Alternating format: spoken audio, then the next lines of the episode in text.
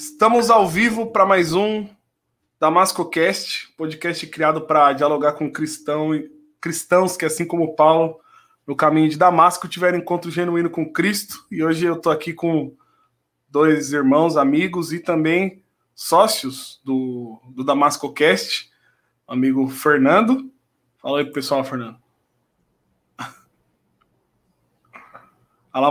Como que é a saudação? Namastê? Namastê. É.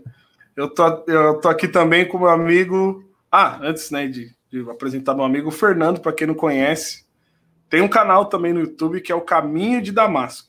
Se você não é inscrito lá, faz esse favor, dá um pulinho lá, se inscreve e acompanha o conteúdo. Eu também tô aqui com meu amigo Rivan. Fala oi, Rivan, pessoal. Salam aleikum. Os dois são, são islâmicos, brincadeira. Mas é quase. Muçulmano. Estamos aqui hoje para bater um papo com, com, esse, com essa turma aí que né, Deus se usou deles para falar do, do Evangelho para mim. E eu sou muito grato pela vida deles. É, assim, eles não são as melhores referências de cristão, né? Mas como a, a fé vem pelo ouvir da pregação, é, o poder está na, na, mensagem do evangelho, é, Deus completou a sua obra. Caraca, gente. Apesar, apesar deles. Concordo. Apesar deles. Cara, como que essa mensagem impactou sua vida, cara? E quando que foi que você teve convicção da salvação? Fala para nós aí. Então, eu nasci na graça, né? Então... Só que não. Cara, eu sempre, desde quando eu nasci, minha mãe já era da igreja, meus pais eram da igreja, da congregação cristã no Brasil. Uhum. E, e até batizei com 12 anos, participei de toda aquela toda aquela tradição que a gente já conhece, né? Batizar aos 12, ser entregar papelzinho no púlpito, ser músico, ser auxiliar de jovens, tudo isso aí. É, que instrumento você tocava? Busca de dom, não sei o quê. Oi? Como é que é? Que instrumento você tocava? O Joel perguntou, e eu perguntei se você batizou aos 12. Batizei aos 12 anos. Foi bem assim. É. Foi assim. Irmãos, Deus me mostrou hoje que 10 pessoas vão batizar. Quem falou? Sério? O, o ancião. E cumpriu? Cumpriu. Mas cumpre, ah, né? Ah, Você sabe que cumpre, né? É, esse negócio que cumpre. A hora que deu 10, ele caiu fora. Deus seja louvado. Mas não correu isso. É... Daí, cara, ele falou, ele falou isso aí, eu não lembro se eu era o, o, o, Faltava só um, e só tinha eu não batizado na igreja, não lembro. Olha só, quase não cumpre por você. É, daí você eu... sempre deu trabalho, né, Joel, para cristão, Rivan, para cristão, né? Foi, foi, foi. Sempre deu. É. Daí eu simplesmente já falei assim: ah, não, vai ser dessa vez. Porque ele falou assim: se você não batizar agora, depois Deus não te quer. E não sei o quê. Caramba! É, já, daí ele contou um testemunho, já emendou um testemunho de um jovem que não, não batizou, porque Deus, Deus mostrou que era para batizar. É, daí passou uma semana e morreu. Aí você morreu. Meu Deus do céu. Você daí ficou com medo, falei, Riva? Claro, né? Uma criança de 12 anos, vamos lá. Vai lá, uma vai criança lá. de 12 anos que tem uma imagem de Deus. Ouve uhum. aquelas palavras toda certo. alegórica, né? Tipo, a imaginação vai a uhum. mil. No cara falar um negócio Exato. desse, vai fazer o quê? Crer. Né? Não tô dizendo que eu sou batizei por causa disso, né? Mas, mano, mas eu fui correndo, eu fui desesperado de uma forma que quando eu cheguei na salinha, o porteiro me levou, eu fiquei pelado na frente dele, não quis nem saber, nem esperei ele sair. Verdade, ele viu eu peladão, mano. Ele, ele. Acho que eu nunca contei isso pra vocês, né? Ai, meu Deus! É verdade, é verdade. Ele falou, oh, irmão, é só vestir essa bata, né? Eu falei, essa aqui, essa aqui. Eu... E ele sabia o que fazia. Mas tudo isso era medo de morrer, Rivaldo? não sei. Não sei se era medo de morrer, medo de ser santo, medo de ir pro céu, ou medo de ficar aqui, sei lá. Daí batizei. Batizei. 12 anos. 12 aninhos. Qual era a sua compreensão, Riva, do, do, da palavra de Deus? O que, que, você sabia de teologia? Porque, como disse o R.C. Sproul, né, Joãozinho? Todos somos teólogos, né? O problema é que a ah. maioria tem uma péssima teologia. Mas qual era a tua teologia com 12 anos? O que você sabia de Deus? Como é que era? Consegue falar, Riva? Nossa Senhora. Cara, Boa pergunta. eu não gostava de Jesus. Não gostava? Não, não gostava. Como assim, Rio? Porque eu achava que Jesus ele queria declaradamente. De todos os homens é inimigo de Deus, de Jesus, mas você está falando que era declarado, é isso? Sim, ô Joel, manda o link lá pro, pro Alexandre para ele ver a live, que eles não estão conseguindo. Ah, tá. É, então, para mim, Jesus, ele parecia. Eu não conseguia ver ele como Deus, então para mim, Deus era só Deus, Deus Pai. Ah, isso é muito, muito comum na congregação. Então, uhum quando ele falava de Jesus lá no púlpito, que acho que eram poucas vezes, uhum. é, eu não conseguia associar Jesus, eu não gostava muito, entendeu? Eu sentia confuso, eu odiava me sentir confuso. E a imagem que eu tinha de Deus era. Você odeia, né, Ivan? Você odeia, até hoje você tem isso aí, né? O qual? Se sentir confuso. Confuso. Exato, eu odeio. Eu odeio me sentir confuso. Tem um, tem um amigo nosso aqui da, da comunidade que ele era pentecostal ele, ele falou uma coisa interessante. Como que é? Como que é? O nome dele tinha que ser Confúcio. Ei, Ivan. Ah. E esse amigo aqui da comunidade, ele fala que ele, ele deve estar tá, deve estar tá até assistindo o Marcos. Que quando ele foi para a igreja, na época que ele era pentecostal, ele foi por causa de Deus. Não tem como negar isso, né? É. Só que não tinha o aspecto do filho, né? Não, não tinha isso claro. Não, não, Jesus para mim isso, né? era é. só um só instrumento para contar algumas histórias. Olha o Fernando avacalhando o, o podcast. Reproduzir no YouTube. É, ele é o cara da, da infraestrutura, tá testando a qualidade. Isso, é. Então, mas daí batizei e tal, é, a minha teologia era bem rasa, então o que acontecia? quanto mais ministério eu acarretava para mim, mais eu me sentia aprovado. Né? Então, se eu, se eu fui auxiliar de jovens, então, putz, Deus mandou, uhum. Deus me escolheu. Se eu tenho um instrumento, toco e fui, apro e, e fui aprovado no teste, é porque, cara, Deus aprovou, Deus escolheu, né? Então, eu, eu viajava todo final de semana 40, 50 quilômetros para aprender é, música. Então, aquilo para mim era tipo assim: olha o que eu estou fazendo, né? porque então eu tenho que fazer isso porque eu tenho um ministério, então eu tenho que estar nesse ecossistema de aprovação e ao mesmo tempo execução. Né? Uhum. Então, para mim, sem executar, não tinha. E outra não coisa, né? sentido, né? É, e a gente sempre buscando sentir, chorar, falar em língua, sempre tentando ver anjo. Eu, mano, meu sonho era ver anjo. sempre tentando. Quando, quando, quando os irmãos. Aqui, Rival, olha aqui. O quê? O anjo! Aqui, ó. Ah, sim. Nunca foi. Quando os irmãos subiam lá no púlpito e dava aqueles, aqueles, aqueles testemunhos astronômicos que vinham uma, uma pessoa de branco, de cabelo loiro, encaracolado, chegava na igreja, pegava e ia embora. Cara, eu queria muito ver isso, entendeu? Como é que é esse testemunho aí? Eu nunca ouvi falar isso. Eu já vi um testemunho assim, cara. Foi lá, tinha mais de mil jovens numa reunião de mocidade. Certo. Daí tinha um, um jovem que chegou de bicicleta, de branco. Certo. Ah, esse é famoso, pô, no Paraná. Nunca escutei, né? Ele, tinha, ele era loiro, cabelo encaracolado, tipo surfista. Era loiro. Daí, se não Sim. me engano, ele testemunhou ou pregou. Aham. Uhum. Acho que é testemunhar, né? Porque pregar não dá. Não ia deixar. Daí, tava de branco. Daí. Tá de branco. É, ele testemunhou, daí uma irmã foi curada, e daí ele foi embora e ninguém mais sabe quem era. Caramba, era um anjo. Era um anjo. E você eu... queria ver o menino. E eu queria ver esse tipo de coisa, eu queria, eu queria ver anjo. Em, Jun... em Jundiaí, cara, era direto o testemunho assim do, dos anciães, os cooperadores falando de anjo, direto, direto. Aos ter, anjos.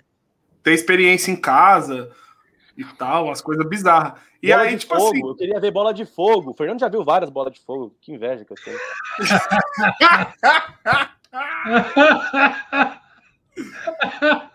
É verdade, Fernando? Você já viu mesmo assim? Fernando já viu, cara. Ele já viu umas bolas de fogo. Você só falava por força de expressão. Eu vi bastante, né? Você viu mesmo. Ai, Dragon tá Ball Z. Né? Ai, caramba. E aí, e aí, Rival? Aí, beleza, aí, beleza. Cresci, 15, 16, 17 anos, 18. Daí chegou chegou a época de eu vir para o Brasil. Eu, eu, tudo isso foi lá na Europa, né? Por isso que eu. Opa, Mila aqui, ó. Nossa! Daí, daí cheguei no Brasil, fiz uma promessa para Deus. Deus, eu vou, ter, eu vou congregar todo dia. Uau! Daí, é, todo dia. Todo dia eu tava congregando, congregando, congregando, congregando, congregando, todo santo dia. Mas para que essa promessa, Riva? Para quê? Tinha uma porque eu, queria, pra... porque eu, eu me sentia no dever de ter uma intimidade com Deus. De impressionar eu Deus. Íntimo. Eu queria ser íntimo. Legal. Né? Legal. É... E eu congregava, congregava todo dia, todo dia. E nesses congregar, eu comecei a conhecer os profetas do Senhor. Os ungidos do Senhor. Aí, ó. Daí comecei a, a entrar nesse meio, de gostar desses movimentos. Nessa né? época você conheceu o Fernando? Não. Não. Ainda faltavam uns três anos para conhecer. É porque Daí... ele, tá num, ele tava num patamar de pro, tipo, é, mais elevado. Quando você entra num sistema, você tem que galgar, né, mano? Não é assim. Né? Você Sim, tem que ir pelas é. bases para depois chegar lá no topo, né? É. para chegar nos cabos que tinha total conhecimento da, de como o sistema funciona. o cara tá envergonhado. Você quer que eu continue? Vai embora, bora, vai, vai embora, vai lá. Daí eu fui conhecendo, fui participando dos movimentos, fui gostando, porque os movimentos, o que, que eles tinham? Mano, é, tinha sempre aquela expectativa de alguém olhar para você e falar o que tá acontecendo na tua vida.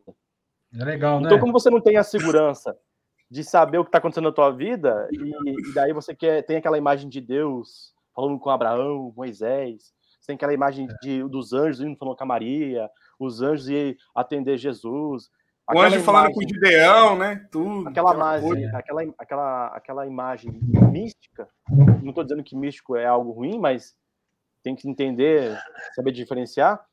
Assiste o podcast passado que a gente falou sobre misticismo. É. Então, é. eu sempre ficava na expectativa, Deus, fala comigo, Deus fala comigo, porque Deus tinha que falar através de uma outra pessoa, como era no passado. Entendeu? Uhum. E não pela Bíblia. A Bíblia Ele tinha que usar livro... os homens, né?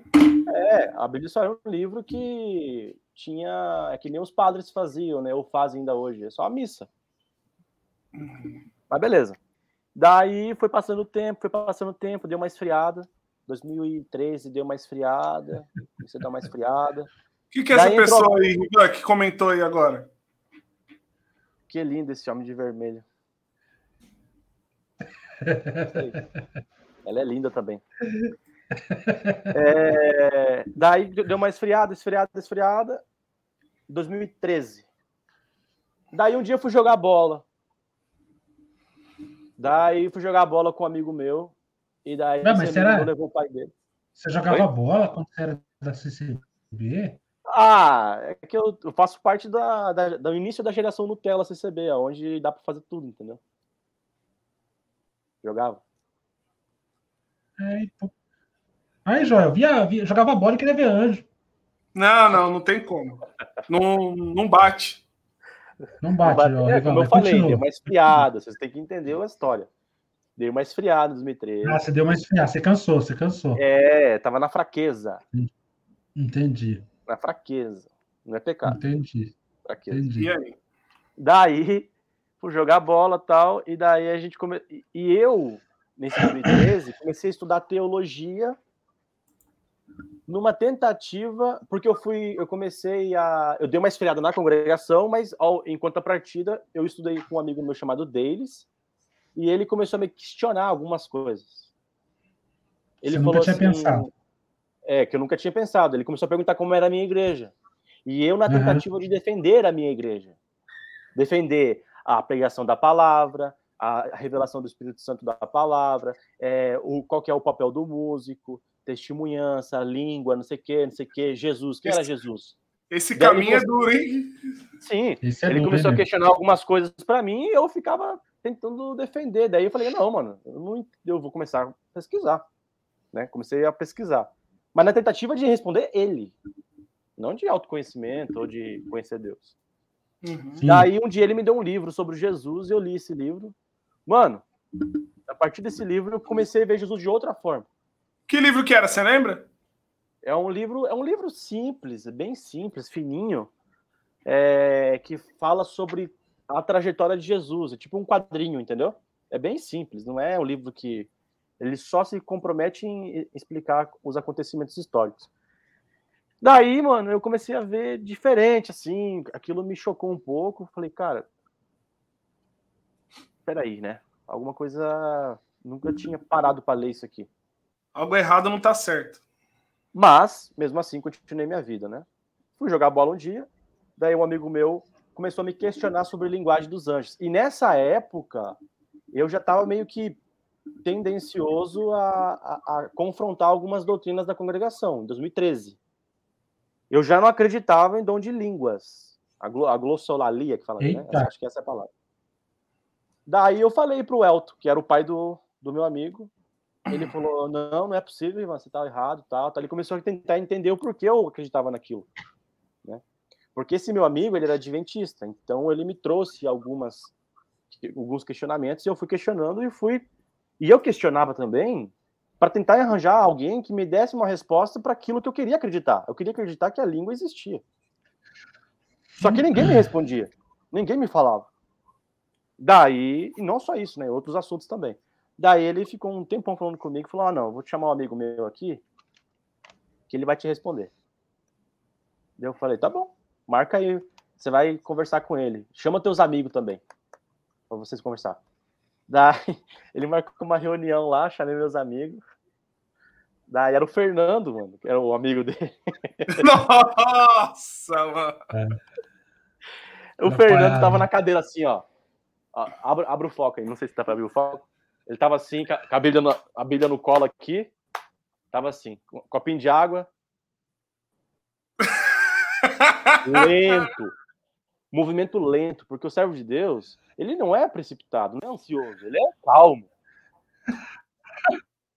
Aquele, aquela, aquela criançada, aquela multidão de jovens, assim, tudo sem saber o que ia acontecer, né? Cheguei atrasado com uma maletinha, notebook, uns livros. Falei, cara, não vou perder essa imagem. vou perder. Daí ele lançou a pergunta. Cara, lá. o primeiro encontro de vocês foi logo um desafio Pokémon. Foi como foi. um desafio. Daí ele, ele, ele ele fez umas perguntas pro povo lá, umas perguntas no início de Atos dos Apóstolos, Paulo falou que viu e não ouviu, os que estavam com ele viram, mas não ouviram, e lá no final, Paulo fala que eles não viram, mas ouviram, né? Daí eu respondi essa pergunta para ele de maneira correta. Ele, vamos começar, Elton? vamos. Daí começou, cara. Começou, fiquei quieto. Daí eu falei para ele assim, ah, acho que ele não lembra disso. A gente tava falando sobre, não sei por que o assunto falou de sexo. Alguma coisa da criação. Ô, Rivan, a, Tayane foi longe. Ela falou que na batalha Pokémon você era o Bulbasaur e o Fernando era o Mewtwo. Então, a gente falou sobre sexo. E eu, e eu lancei assim que o sexo era algo santo. Lancei uma dessa, né? Cara, o Fernando se escandalizou, cara. Se escandalizou, ele mandou calar a boca. E falou: não, não, vamos, vamos fazer o que negócio. Ele já levantou, pegou a Bíblia e começou a dar, falar os negócios lá. O que ele me mostrou naquele dia? Ele me mostrou o mundo espiritual que eu não conhecia. O, ele, ele deu um exemplo que, cara, explodiu assim. Ele falou que existia um zíper. Um zíper. Ele vai ele tá, ele tá morrendo. Existia um zíper e você abria esse zíper e você entrava no mundo espiritual. E ele explicou o que era o mundo espiritual. Mano do céu. Daí eu morri. A partir daí eu morri. Daí, mano, daí, daí em diante, eu e ele, a gente começou a conversar, tal, tal, tal. E daí a gente reunia com a mocidade, a gente começava a falar sobre Deus, de uma maneira muito legalista no início, só que Deus teve misericórdia, Deus criou esses caminhos, e o Fernando foi é, se aprofundando na palavra, e Deus foi iluminando, tanto ele como a gente, e Deus foi, Fernando, tá mudo aí.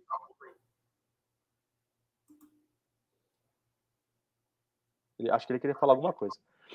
Estão me ouvindo direito aí? Sim, estou ouvindo. Daí a gente foi se aprofundando na palavra e Deus foi revelando a verdade. Daí teve um dia, teve um dia que a gente foi para Cubatão e ele foi explicando sobre é, o sacrifício de Jesus. Ele me deu exemplo da, dos trapos de imundícia. Aonde, se você pegasse um, um, um lenço fino, né, de alto, alto valor, e colocasse em um leproso, esse lenço puro, fino, de alto valor, ele, ele passado um tempo, ficaria podre de novo. Mano, nessa hora, mano, caiu uma ficha em mim, assim, muito grande. Muito grande. Daí eu estourei, assim, tipo, foi a maneira que eu, na época, expressei essa ficha que caiu da minha cabeça, né? essa compreensão, essa luz. Mano, eu estourei falar em língua, mano. Falei em língua, gritei, sei lá o que, que eu falava. Não sei se era língua, se eu gritava. Foi muito louco. Todo mundo se assustou assim comigo e eu fiquei sozinho, gritando, nem um louco. Daí, a partir desse dia, é, comecei a ver a, a, salvação de outra forma. Claro, com uma compreensão um pouco distorcida ainda. Mas com o passar dos anos, 2015, 2016, a gente foi conhecendo a teologia reformada, gente começou a ler livros tal. Mas, mano, foi, Ô, muito, chão, foi muito chão para chegar aí. Imagino. Só um comentário aqui, o Marcão, cara, tá assistindo, mandou um abraço para você e falou para você, falou, ele falou para você não falar mal da amada CCB dele e mandou risada. me perdoa, irmão, me perdoa, me perdoa. perdoa. Mas manda um abraço aí pra ele também. Um abraço, Marcão. Esse cara é alegre demais, né, mano? Ele é top. Cara, foi assim. Daí, então, para mim, o grande, o grande impacto aonde envolveu uma compreensão luz, que eu, eu, eu entendo que foi o verdadeiro a vira-volta, foi lá em Cubatão. Quando eu entendi, compreendi, claro que expressei isso de uma forma pentecostal, mas eu nunca vou tirar isso da minha vida, nunca vou apagar isso só porque eu estava no meio pentecostal, entendeu? Foi ali que eu compreendi, foi a partir dali que eu comecei a, a, a se aprofundar no conhecimento de Deus. Isso foi em 2015, acho, se não me engano, 2016.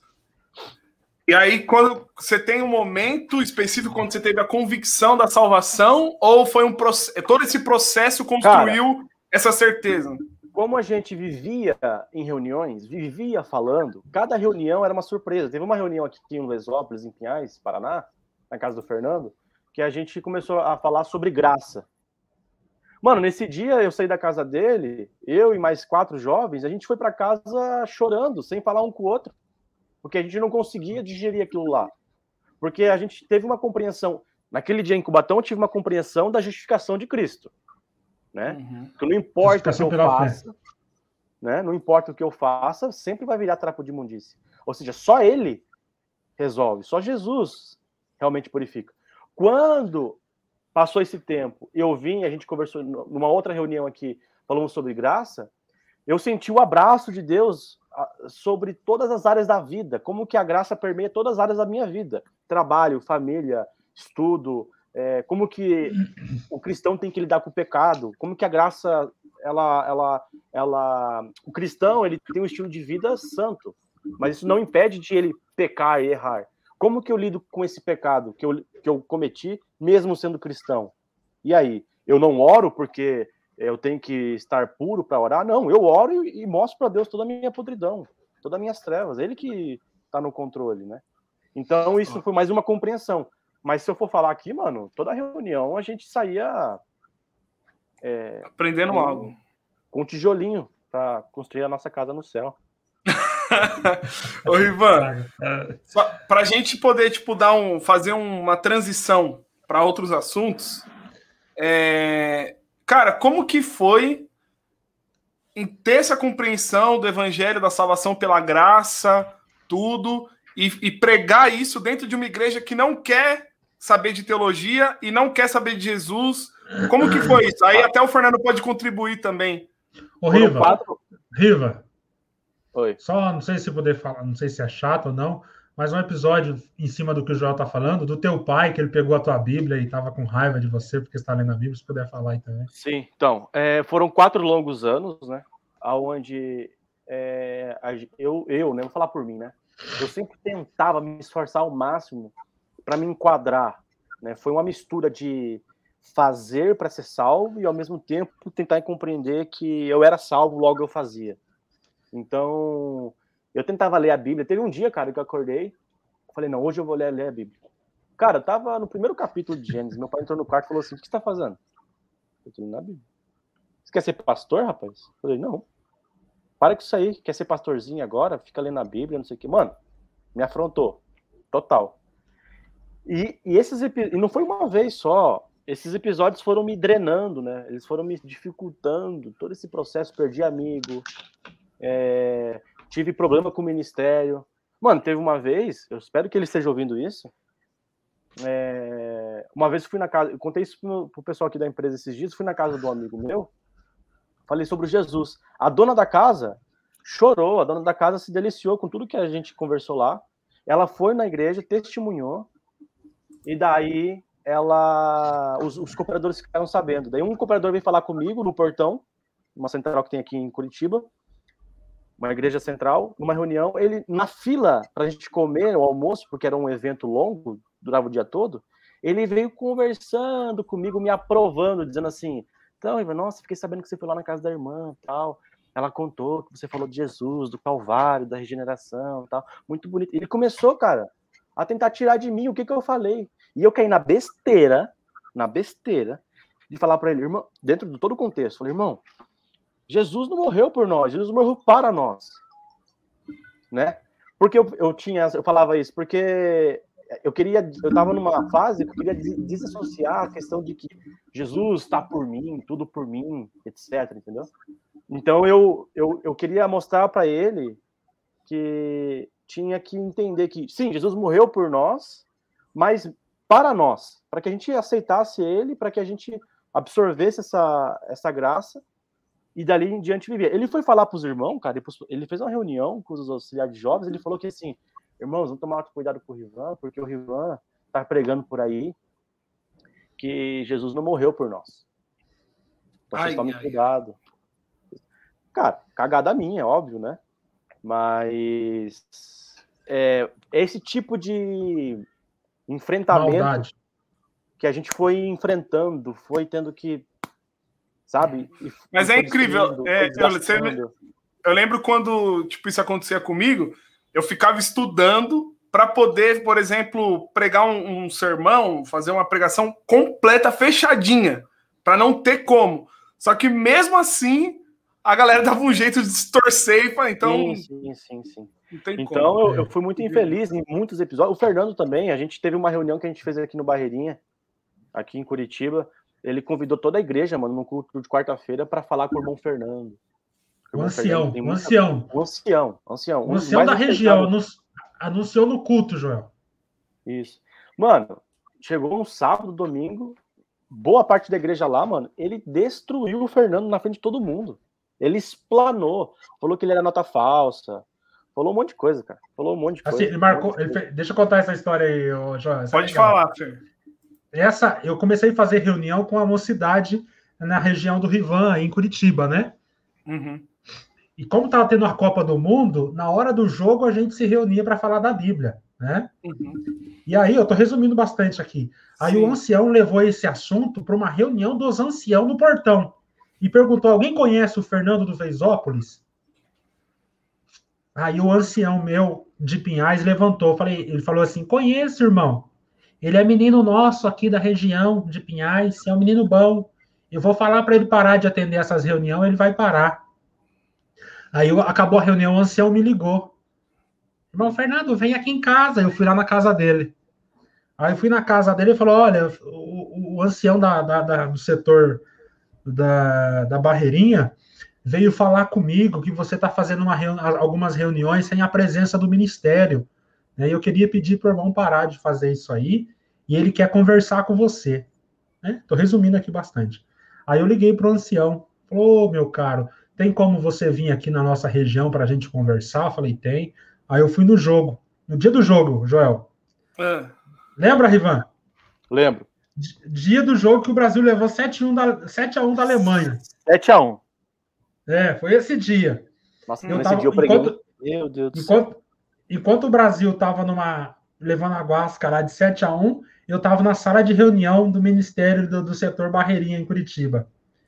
Os cooperadores, os anciãos, tudo ali, né? E eles me tratou muito bem ali na reunião tal, e falou, Fernando, o que, que você tem falado nessas reuniões? E eu falei tudo que eu tinha falado. Comecei às quatro horas e fui até às sete horas da noite quase falando, sabe? E eles ouvindo tudo, de boa. E eles ouvindo, de boa. Aí quando eu acabei a reunião, acabei de falar, ele falou, irmão, você está na mesma luta que a nossa.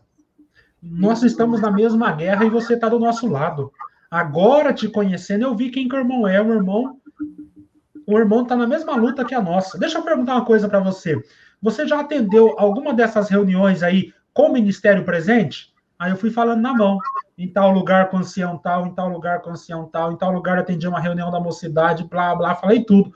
Aí ele falou assim: você atenderia uma reunião aqui nessa sala aqui do ministério com a mocidade? Falei, atendo, irmão. Então pode chamar toda a mocidade e vir aqui. Aí eu falei, se eu chamar toda a mocidade, não cabe aqui. Eu falei, então nós faz na igreja. Hum. Então tá bom. Quarta-feira você vem aqui. Nego, quarta-feira desceu Curitiba lá. Foi eu. Foi Cara, o, o meu cooperador. Foi o cooperador de jovens meu. Foi o meu diácono foi os meus amigos, foi gente de Curitiba inteira, que eu ia atender a reunião da mocidade. A reunião Sim. lá. Ia fazer a reunião como eu fazia com a piazada. Só que, nego, eu já fiquei dividido. Eu conhecendo a malandragem desses camaradas, né, porque eu, eu vivi com o ministério, eu conheço o quanto esses camaradas são malandro. Uhum. Eu, eu chamei a mocidade, a hora que eu saí da reunião, a mocidade estava tudo esperando na porta da igreja. Lembra, Ivan? Aí fomos para uma casa para a rua de trás. Aí a mocidade estava querendo saber o que, que eles fizeram com você, né? Aí eu contei, falei, não, eles me trataram super bem e quarta-feira eu vou atender uma reunião aqui na barreirinha. Ah, duvido. E aí, cara, não vou atender. E aí, Curitiba inteira ficou sabendo, inclusive vários irmãos do ministério, e dividiu também. O ministério falou, Fernando. Toma cuidado. isso, isso nunca aconteceu, cara. Isso nunca aconteceu. E outros falou, não, Fernando, é Deus que está te usando. Deus vai mudar a congregação e não sei o que, tal, tal, tal. Eu dividi. Eu falei, não sei se vai dar A ou vai dar X. Chamei a mocidade e falei, cara, nós somos cristãos. O que acontecer, vocês segura, não faça escândalo, não briga. Se por acaso ele se levantar contra mim na reunião, se porte como um cristão, se submeta à autoridade, sendo ela boa ou má. O Rivan lembra disso, porque o Rivan tava louco. O Rivan ficou louco na reunião, né? Nós fomos para a hum. reunião, né? Eu desci, fui tudo, foi meu filho, foi. Legal essa postura de vocês aí, foi.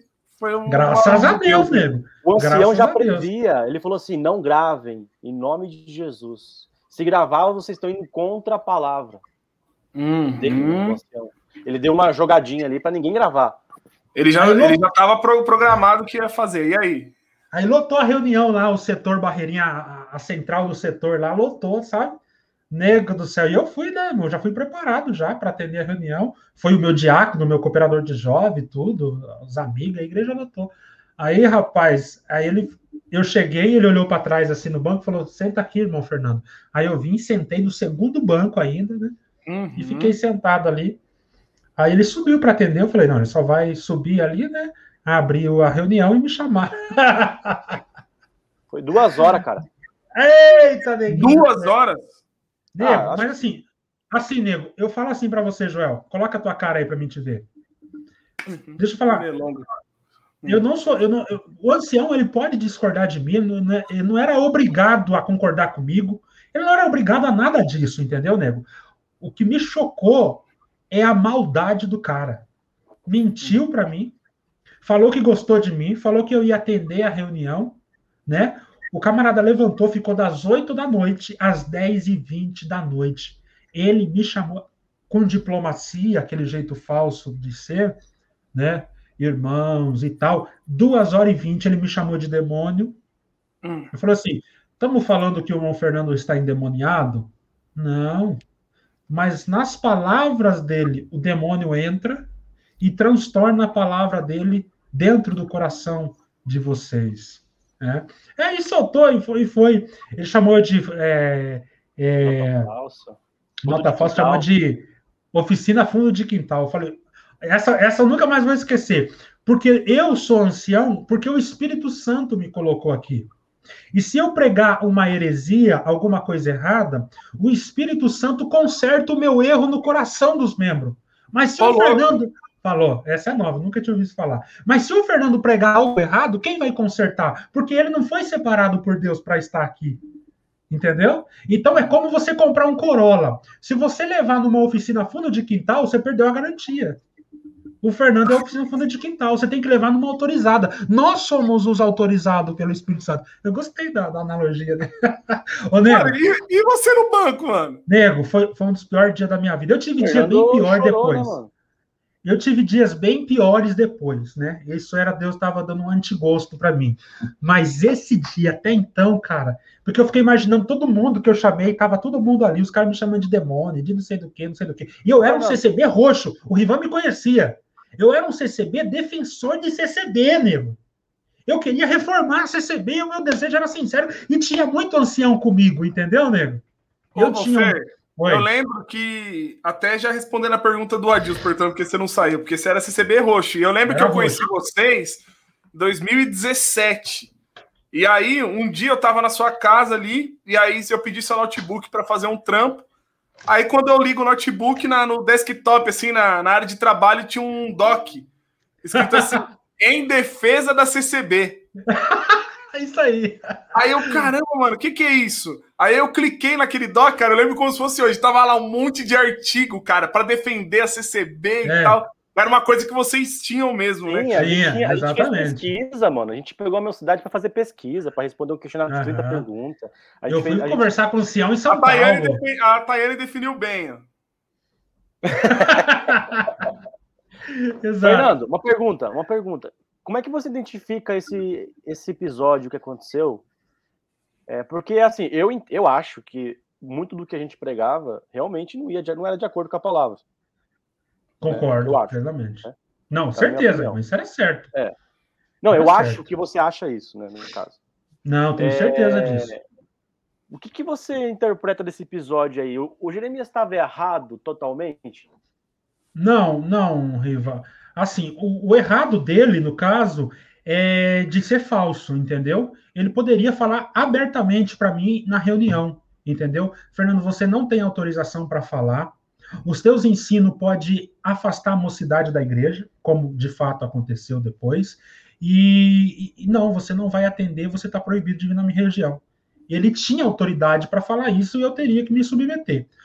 Ah, o errado, Joel, o Riva e Joel, foi ele ter me tratado super bem, me elogiado, falado que eu estava na mesma guerra, anunciar na igreja que eu iria atender, anunciado para mim que eu ia atender, falado para o meu ministério que eu ia atender a reunião e chegar lá a coisa mudar totalmente.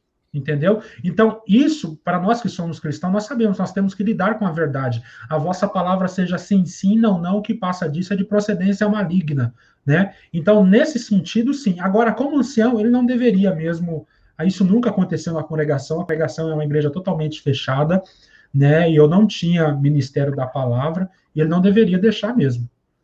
Então, desse, desse ponto de vista, eu não discordo dele, não. Você conversou com ele depois? Conversei. dia ou outros dias? Não, conversei no dia ali, só saudei ele. Eu tava muito ruim, muito ruim. Pra você ter ideia, João, quando eu cheguei em casa, eu desmaiei. Caramba. Cara, eu sentei no, no, no, vaso, que não tinha lugar de eu chorar, que eu tava com vergonha. Eu sentei no vaso, porque aquele dia para mim eu falei, meu, não tem jeito essa igreja, entendeu? Uhum. É, é, a liderança, não, não. os caras. Cara, cara que louco. Então, foi tipo assim. Caraca, calma aí. Eu quero dar um, uma ênfase nisso, porque eu acho que esse, esse momento é, é disruptivo e mostra até para muita gente que, que tem essa esperança de uma reforma numa seita, seja CCB, seja ela qual for, que, tipo assim, o problema é estrutural e, e, cara, a gente não é esse o propósito de Deus para nossa vida, ficar é, reformando seita, né? Tipo, a não, não. A não ser que. Né, Deus, não, gente...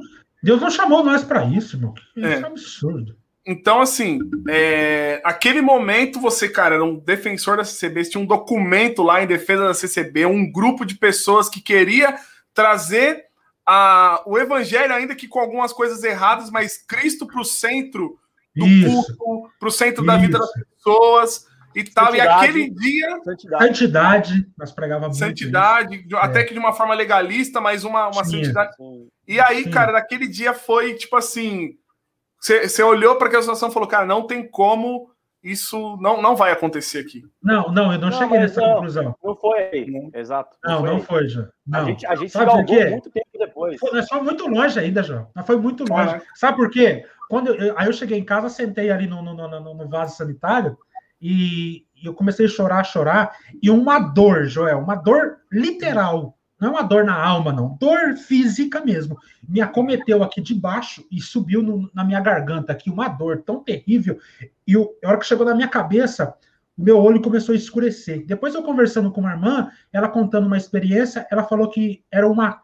Ela teve isso e foi uma crise de estresse. É, foi o que eu pensei na hora que você falou. Foi, nossa, é um estresse assim absurdo. É, é, ela nem sabia da minha história, mas ela contou e tudo que ela sentiu foi o que eu senti. Aí ela falou, não é, então foi uma crise. O médico falou que foi uma crise de estresse. Aí eu entendi que foi uma crise de estresse que me deu. E o meu olho apagou assim, ó. Escureceu, escureceu, escureceu e pum. A hora que fez pum, eu caí no chão.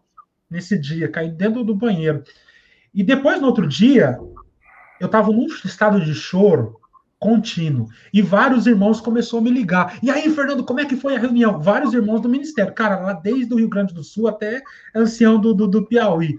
Aí ligou para mim, e eu só chorava, já. ligou para mim o Marquinhos, cooperador, que era cooperador do Santa Amélia, hoje parece que ele está sentado, me ligou, abri a boca a chorar. Fernando, eu não acredito nisso, mas como? O Jeremias do setor Barreirinha, ele é tão manso, é o melhor ancião que nós temos aqui em Curitiba, e aquela coisa toda. Eu não conseguia falar, não conseguia falar. Quando foi, aí ligou o Evandro de Cubatão e foi ligando. Quando foi no final da tarde, me ligou o Luiz Carlos, que era ancião, hoje ele está em BH, mas ele era ancião a, em Viçosa. Ele me ligou. Foi ali que eu fui me acalmar. Porque quando eu falei com o Luiz Carlos de, de Viçosa. Ele... Eu lembro. Você lembra disso? quando eu falei com o Luiz Carlos de Viçosa, ele falou: Você, você não chora, não, viu, meu Fernando? Aquele jeitão dele, né? Era fã dele. Você não chora, não, viu, Fernando? Esse homem hoje, esse homem, é o, o Jeremias, ele se transpassou com a espada que é a palavra de Deus. E você não fica triste, não, porque você você é um bem-aventurado. Você está sofrendo por causa do evangelho de Jesus Cristo e tal. E fala um monte de coisa. Você não fica assim. Não, falou muito bonito. O Luiz Carlos fala muito bonito, né? E ele falou bonito, falou um monte de coisa bonita e falou: você levanta a cabeça, você é um bem-aventurado. O sofrimento que você está tendo, ele falou até assim: o sofrimento que você está tendo é um sofrimento apostólico. Falou desse jeito. Uau! É, é, ó, é. Só Deus, né? Aí eu parei de chorar. Aí eu parei de chorar. Então, o que, que eu queria falar? O Rival falou aí, não, não, não parou aí, não, não parou. O sistema, Joel, ele tem um, a congregação, ele tem um sistema de autodefesa muito grande. Uhum. Entendeu? Você vê um erro, por exemplo, as pessoas já conseguem se defender. Não, meu irmão, mas isso aí é coisa do ancião ali, não é? O Braz não é o homem, assim, né? É o homem é colocando a mão na obra. Exato. E eu também tinha esse sistema de autodefesa, de defender o sistema. Pode acontecer. É, pode acontecer a maior corrupção possível. Você sempre vai defender o sistema. A culpa é desse, desse nunca do, de um sistema. Então, ali em diante. Até porque o sistema é a graça, né? O que aconteceu é, o que aconteceu daquele dia em diante, eu parei de rasgar seda para o ministério, entendeu? Eu comecei a ser mais afrontivo, assim, eu comecei mais para frente. Eu vou fazer as reuniões, sim. Eu vou falar de Cristo, sim. Eu não estou nem aí para vocês. E aí começou, aí começou a explodir muita coisa. aí eu fui mais Aí, porque quando a mocidade vinha falar para mim, Fernando, mas você fala de Jesus aqui, mostra na Bíblia pra gente, mas quando eu vou pro culto, o cara prega outra coisa. Aí eu, eu tinha aquele, todo aquele, nossa, né, como é que eu vou fazer agora? Porque, né, puxa vida. E eu dava uma, uma, ajeitada na coisa. Entendeu, Joel? Depois desse dia, eu falei, irmão, esse é um ímpio, irmão. Você está pregando heresia. Está na Bíblia que ele está pregando? Não, não está, Fernando. Então é mentira, irmão. Entende? Aí começa a dar. Aí começa. Então é mentira. Se não está na Bíblia, é mentira o que esse camarada está pregando, ele é um falso profeta. E comecei a ir para esse estilo, entendeu, né? É a primeira vez que eu usei esse termo aqui, cara, meu Deus, um, meu líder lá ficou uns dois dias sem dormir, eu acho. Ah, os caras, vocês nunca ouviram isso, né, amigo? É. E aí? Mas aí, aí foi longe, né? Aí começou a nossa ah, batalha. Eu, é, nesse dia, nessa época aí, mano, eu fui falar com o meu comportador de jovem e falei assim pra ele, a gente vai lá em São Paulo falar com o Marsola. Chamei até ele. falei, eu vou lá falar pro Marsola o que vocês fizeram. E ele falou assim, quem que é o Marsola? Eu, hoje eu fico pensando, né, mano, como é que eu não sabia que era o Marcelo, né? Que nós cega esse operador de jovens, hein, cara? não, mas o Marcelo não era conhecido mesmo, nega. Assim. É, é, né? Acho que na época não era. Não era, não era. Era o Jorge Cury? É, tava, tava tá no, no, fim do Jorge Cury já, né? É, e o Paraná e São Paulo, eles são muito divididos. Então, o portão aqui é, é uma é uma, uma capital aqui, é entendeu, a Palestina né? e Israel. Como, como, diz o Lula, né? Aqui é a República de Curitiba, né, meu? Então, Vocês o Braz. O Braz, o Braz manda no mundo inteiro, mas no Paraná os caras até hoje tá difícil. Agora parece que, que, mudou bastante, mas era difícil, entendeu? O, o portão aqui dominava aqui a região aqui. Tinha Vocês ninguém, tentaram não. ir para cima dos, dos cabeça lá? Fui, fui, essa história. ali, ali foi, Joel. Ali eu vi uma coisa que eu não vou citar nomes aqui, mas a, o ancião falou assim para mim que não via nenhum nenhum problema na congregação e que não tinha pregador pregando heresia, não. Nossa! Fiquei, é, um cara que eu respeitava ele demais, ele falou isso para mim. Ele falou que não via falsas pregações no púlpito, que na congregação não tinha isso. Eu fiquei Caramba. chocado com aquilo, porque era o que eu mais via todo dia. Eu falei, cara, você que me ensinou a Bíblia, você que me ensinou a olhar para as Escrituras, agora fala para mim que não tem nada. Ah, que, que é isso? Com o sistema, né, Fernando? Pô, cara, você tá totalmente fechado com o sistema, cara. Que que é isso? O cara olhar para um culto, né? Ô, Joel, alguém que conhece a palavra de Deus, o evangelho, cara, eu, eu desafio qualquer CCB, me leve em 10 cultos, cara. Me leve em 10 cultos.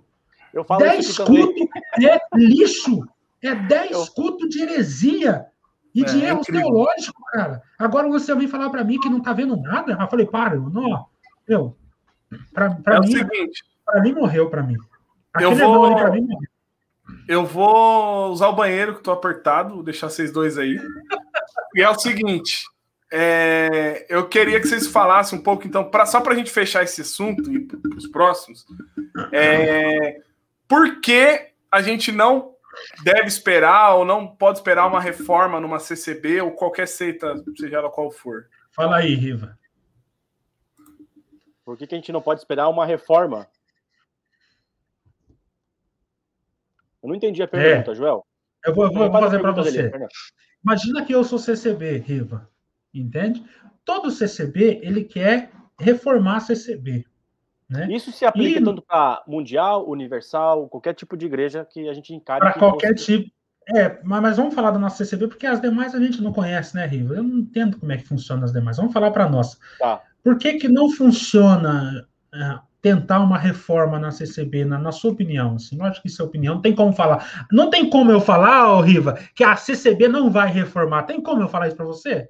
Tem. Quem sou eu para falar isso? Mas na experiência mostra que a congregação ela sofre uma piora. Né? É, você vê assim, que no nosso tempo a, a Bíblia era a palavra de Deus. Quando entrou em Nário 5, os caras arrancou até isso. Isso. Vamos lá. Eu acho assim, eu não acho que é impossível, mas eu Sim. acho pouco provável por uma série de fatores. Eu vou tentar ser bem uhum. rápido. Primeiro, a congregação ela tem mais de 100 anos, né? enraizada numa cultura, numa tradição, e a gente entende que, cara, contra a cultura e contra a tradição não tem como mudar. É só fazendo uma é, um fork. É só você saindo e criando outra. Isso foi o que aconteceu em 1500. Então, uhum. hoje a congregação, eu acho muito difícil a gente tirar da mente das pessoas ou colocar só a escritura. É, isso, aqui, isso aqui é muito difícil colocar. É muito difícil. Para você colocar isso aqui lá dentro. O que é só a escritura? Explica aí para quem não sabe. Só a escritura é, é a gente confiar que a palavra de Deus ela é infalível e ela é a palavra de Deus. O que, seja, que é a palavra de Deus? A palavra de Deus é o, o evangelho, a mensagem da salvação. A Bíblia, né? A Bíblia, com certeza. É, é, a carta de amor, que eu entendo que a palavra de a Bíblia, isso aqui é uma carta de amor. Então, é, Eu posso me limitar só isso aqui, Fernando. Não preciso ir para mais, mais me aprofundar mais. Perfeito. Uhum. Se eu colocar, se a gente conseguisse implantar a semente da salva escritura na congregação, todo o resto ia mudar. Mas para você colocar uhum. isso aqui lá dentro, você tem que destruir o quê? A revelação Revela do Espírito Santo. A revelação. É. Para destruir isso na congregação, você acaba com toda a instituição, você acaba com toda a tradição, você acaba Porque com todas, é você acaba com todos os testi testemunhos que foram contados durante décadas sobre obras que foram feitas em cima desse desse desse viés. doutrina, desse viés. viés. Mano, vamos jogar uhum. isso no lixo? Não. Olha aqui, isso aqui, olha que interessante isso aqui que o Wesley falou. Lê aí, Rivan. Se acontecer uma reforma, é mais provável o povo arrancar os anciões reformadores do púlpito e colocar outro que pregue as heresias que estão Claro, claro. Perfeito. Perfeito. Ó, eu tenho vários amigos que o, o Jamilson, o Joel, que era cooperador de jovem, o, eu tenho um cooperador, irmão João, de Cambé, Paraná, que ele converteu, e tem vários outros casos. Tem aquele do, de Minas Gerais, como é que é o nome dele?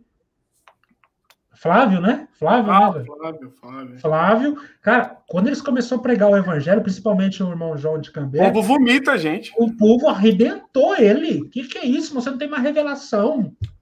O Anselmo falou para mim que, que as pessoas estavam com nojo de ficar perto de mim porque eu só falava de Jesus. Só falar de Jesus, só falar de Jesus, irmão, só falar de evangelho. A, a, o Anselmo falou aqui pro Jamilson, aqui, cooperador do PISA em Londrina, Paraná também. Falou assim: você tem a mocidade que é alegria. Tem que pregar alegria pra mocidade. Negócio de Jesus aí, cara. É o que eu ouvia também. Bênção, é. alegria. Eles estão saindo é. tristes da reunião de jovens. É. A gente fala assim, ô Joelzinho, a gente fala assim que ah, se os anciãos pregassem o evangelho, a irmandade. A irmandade não, quem apoia esses anciãos lá em cima é a irmandade. A palavra vai dizer assim: vai chegar um tempo que eles não suportarão a sã doutrina. Exato. Mas tendo comichão de demônio no ouvido, amontoarão para si, sobre si, é, pregadores que pregam conforme as suas próprias concupiscências. Ou seja, eu tenho os meus desejos, e eu quero que pregue lá em cima, a, quando você prega aquilo segundo os meus desejos. Você vai ver que esse escuto, onde o camarada prega essas coisas mirabolantes, como é que o povo responde em sinal de aprovação? É. Fervendo. Ah! Qual que é o sinal de reprovação? Silêncio, cara feia. Exato. Cara, os reformadores no público da, da congregação não sobrevivem, é óbvio que não. não. O, assim. Se, ó, se você é um reformador, se você é um pregador do evangelho, se você se diz um pregador do evangelho e a Irmandade, o ministério está gostando de você, eu duvido que você está pregando o evangelho. Boa. Eu duvido que você está pregando, você está sonegando. Você está misturando o evangelho de Cristo com, com baboseira. outra coisa. É. Opa! E você é um anato, você é um maldito, segundo Paulo falou a Gálatas. E assim, eu para a gente dar fechar, dar, colocar um ponto final nesse, nesse tema aí, e tipo, é, obrigado aí por compartilhar sua, sua história aí, a forma que, que, você, que Cristo te encontrou, que a palavra de Deus te, te salvou, né? Que Deus se salvou. É, cara, eu, digo, eu quero dizer uma coisa, assim, deixar bem claro que eu, eu fico muito triste quando alguém, que amigo meu, é, fala que conheceu o evangelho, entendeu o evangelho e despreza, despreza com, com completamente, tipo, despreza no sentido total, assim, nem se dá conta da importância do convívio com uma igreja bíblica e de como isso é essencial para a vida dele, para a família dele ou, ou dela. Então, assim, é, é, muito triste ver uma pessoa que falou que conheceu a Cristo, que entendeu o Evangelho, que, que serve a Deus, que serve a Cristo, desprezar o convívio como igreja bíblica. Então, é só por isso que eu aconselho quem conheceu o Evangelho a sair de, um, de uma seita, seja ela qual for, inclusive a CCB, que é que a gente está né, falando. Né, começa a ficar, você começa a murmurar, você começa a entrar e começa a. Assim, daí você começa a entrar num ritmo pecaminoso. O que aconteceu comigo? ainda, que, ainda que a pessoa não entre num ritmo pecaminoso, Ivan, que ela fica ali falando de Jesus para as pessoas ali dentro. Mas é uma, uma das coisas mais assim enfatizadas dentro da, da palavra de Deus é que você precisa ter primeiro para depois você repartir. Você nunca vai repartir o que você não tem. Então a pessoa que acaba de, de conhecer o evangelho não tem que ficar é, pregando o evangelho para os outros. Pode parecer louco isso, mas a pessoa tem que colher. Ela tem que se alimentar da palavra, ela precisa se relacionar com Deus. E ela vai fazer isso através da exposição às escrituras, do conhecimento teológico, conhecimento relacional com Deus e com a sua amada igreja. Entende? Então, eu queria deixar essa nota de repúdio aqui aos meus queridos amigos que conheceram o Evangelho e ainda, e ainda estão na CCB. É, gente, eu quero só lembrar um fato aqui, engraçado, que aconteceu logo que a gente se conheceu. Tinha um grupo de pessoas, né? E entre esse grupo de pessoas, vários não conheciam o Evangelho. E aí o Rivan e o Fernando começou a falar do Evangelho para nós, o Fernando com com toda aquela energia dele, o Rivan com um jeitinho, mas dava no meio também. E aí, cara, tinha um cara que dava muito trabalho, que, que foi o, no começo ali, foi o Danilo. Ele deu bastante trabalho, e aí, não sei se ele tá assistindo ainda. E aí, depois, o Danilo falou: ainda bem que eu saí dessa seita, ufa, eu tô falando mal de você agora. E aí, rapaz, é... de, de um tempo para cá, ele né, faz tempo que ele veio. No começo deu um pouco de trabalho, depois ele foi compreendendo, compreendendo, e desde então se dedicou né, ao estudo, à leitura da palavra e tudo. E hoje ele tomou uma decisão difícil né, na vida de todos nós aqui, que é de fato romper com esse sistema, definitivamente, apesar de já não estar não tá congregando faz tempo. E hoje ele está congregando com a gente aqui em Limeira, motivo da gente louvar a Deus, né? Por, por, por, essa, por esse movimento. Mas eu queria fazer uma pergunta para Fernando. Fernando, de quem que você sentia mais raiva? Do Danilo ou do Osório? o Osório não tá vendo essa live, hein? Não tá. Ah, não, ele tá assim no YouTube. Pode falar na cara dele. E o Osório, né? O que aconteceu com o Osório? Responde a pergunta, rapaz. Não, eu não, não, é brincadeira do Joel, obviamente, mas não sentia raiva, não. Né? Nem, nenhum dos casos.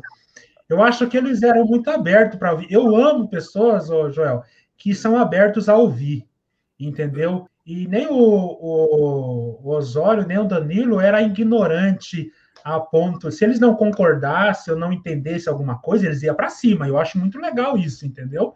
Ah, é muito legal. O, eu acho que o Danilo, cara, o Danilo respondeu não, não assim, no, questão de, de transformação, de comportamento e tal, mas pensar, pensar, olhar para as escrituras, o Danilo respondeu muito bem, cara. Muito bem. Uhum. Entendeu? Até porque ele foi um cara que foi muito butinado dentro da CCB, né, Nego? Sim. Então, então, então, em resumo, a resposta é que você tinha mais raiva do Osório. não, não, não tinha raiva, não. Não vou usar esses termos, não. Mas a. o Danilo sofreu demais né, da, da CCB, né? Nós éramos caras, eu, por exemplo. Cara, eu era recebido como anjo onde eu fosse. Danilo apanhou muito, né, cara? Mas... Fala na cara dele que você tinha raiva dele agora. não, não vou falar isso. Ele tá aí, né? Osório, fala pro Fernando o que, que aconteceu com você. Fala, meus queridos. Beleza? Beleza, Bom demais? Bom demais, velho. Deixa eu só fechar que eu tava vendo a live aqui no, no YouTube. Fala, o que, que, é, que, que é para eu, eu responder? O que, o que, que aconteceu com você, cara? Você abandonou a Universal, cara? Sim, cara, abandonei. Você saiu do Universal do Reino de Deus? E agora? ah, não pode ser! Cara, é, é, foi, um, foi um negócio meio, meio doido. Só um pouquinho.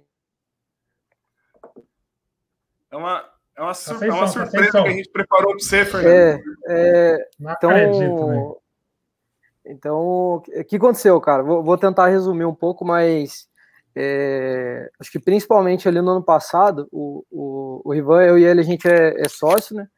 E daí o Rivan ele veio, veio para cá trabalhar junto, e daí, para resumir a história, ele começou a trabalhar junto aqui comigo.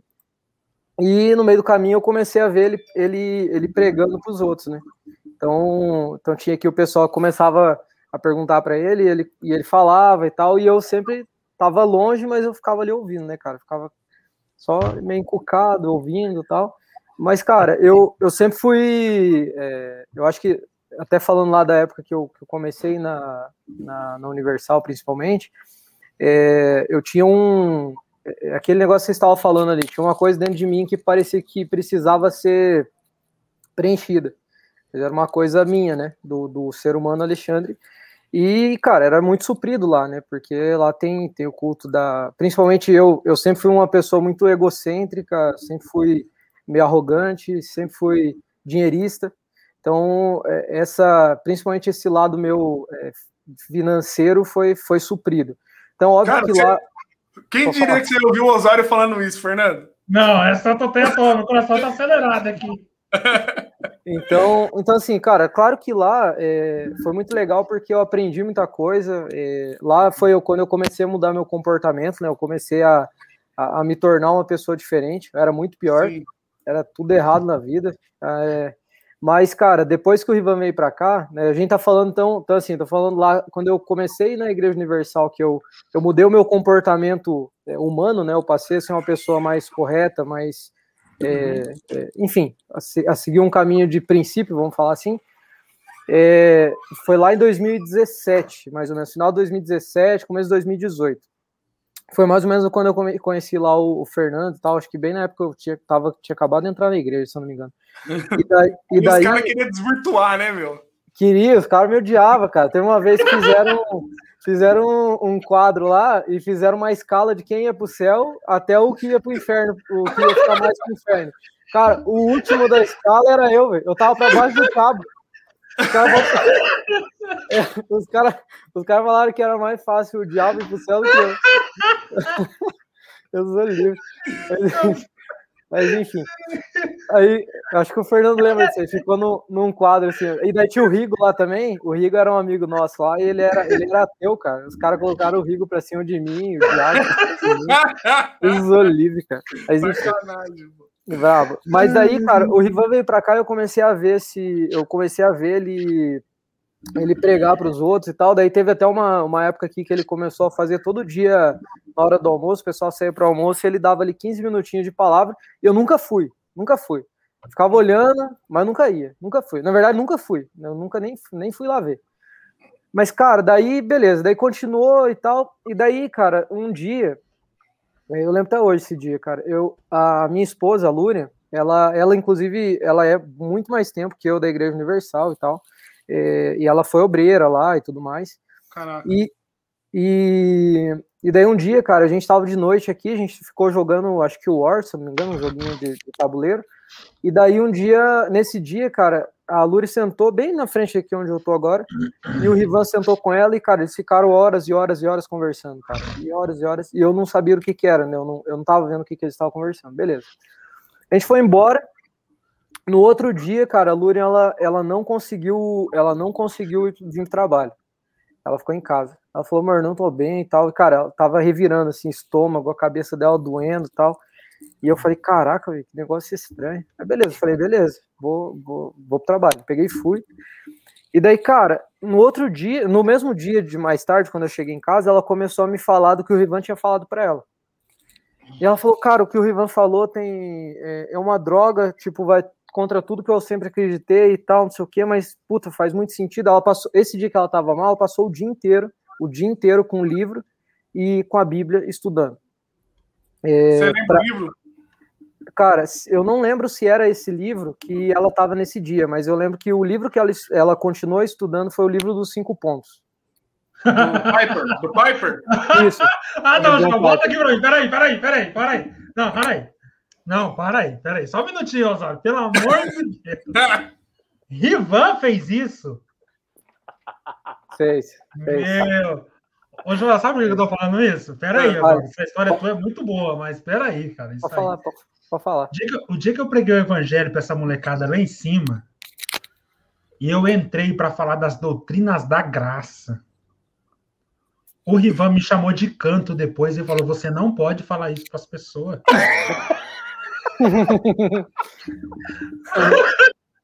Você não pode falar de doutrinas da graça para as pessoas, Fernando. Os caras estão tá começando agora. Como você fala isso para as pessoas? Eu falei, ué, Ivan, existe tarja limitando idade em assuntos bíblicos? Existe a Romanos 9, só para maiores de 18 anos de, de, de igreja Existe isso, amado. Vou pregar, vou falar das doutrinas da graça no primeiro encontro, rapaz. Agora, o Ivan, no primeiro encontro, dando cinco pontos John Piper! Ah, não, ah, não, irmão.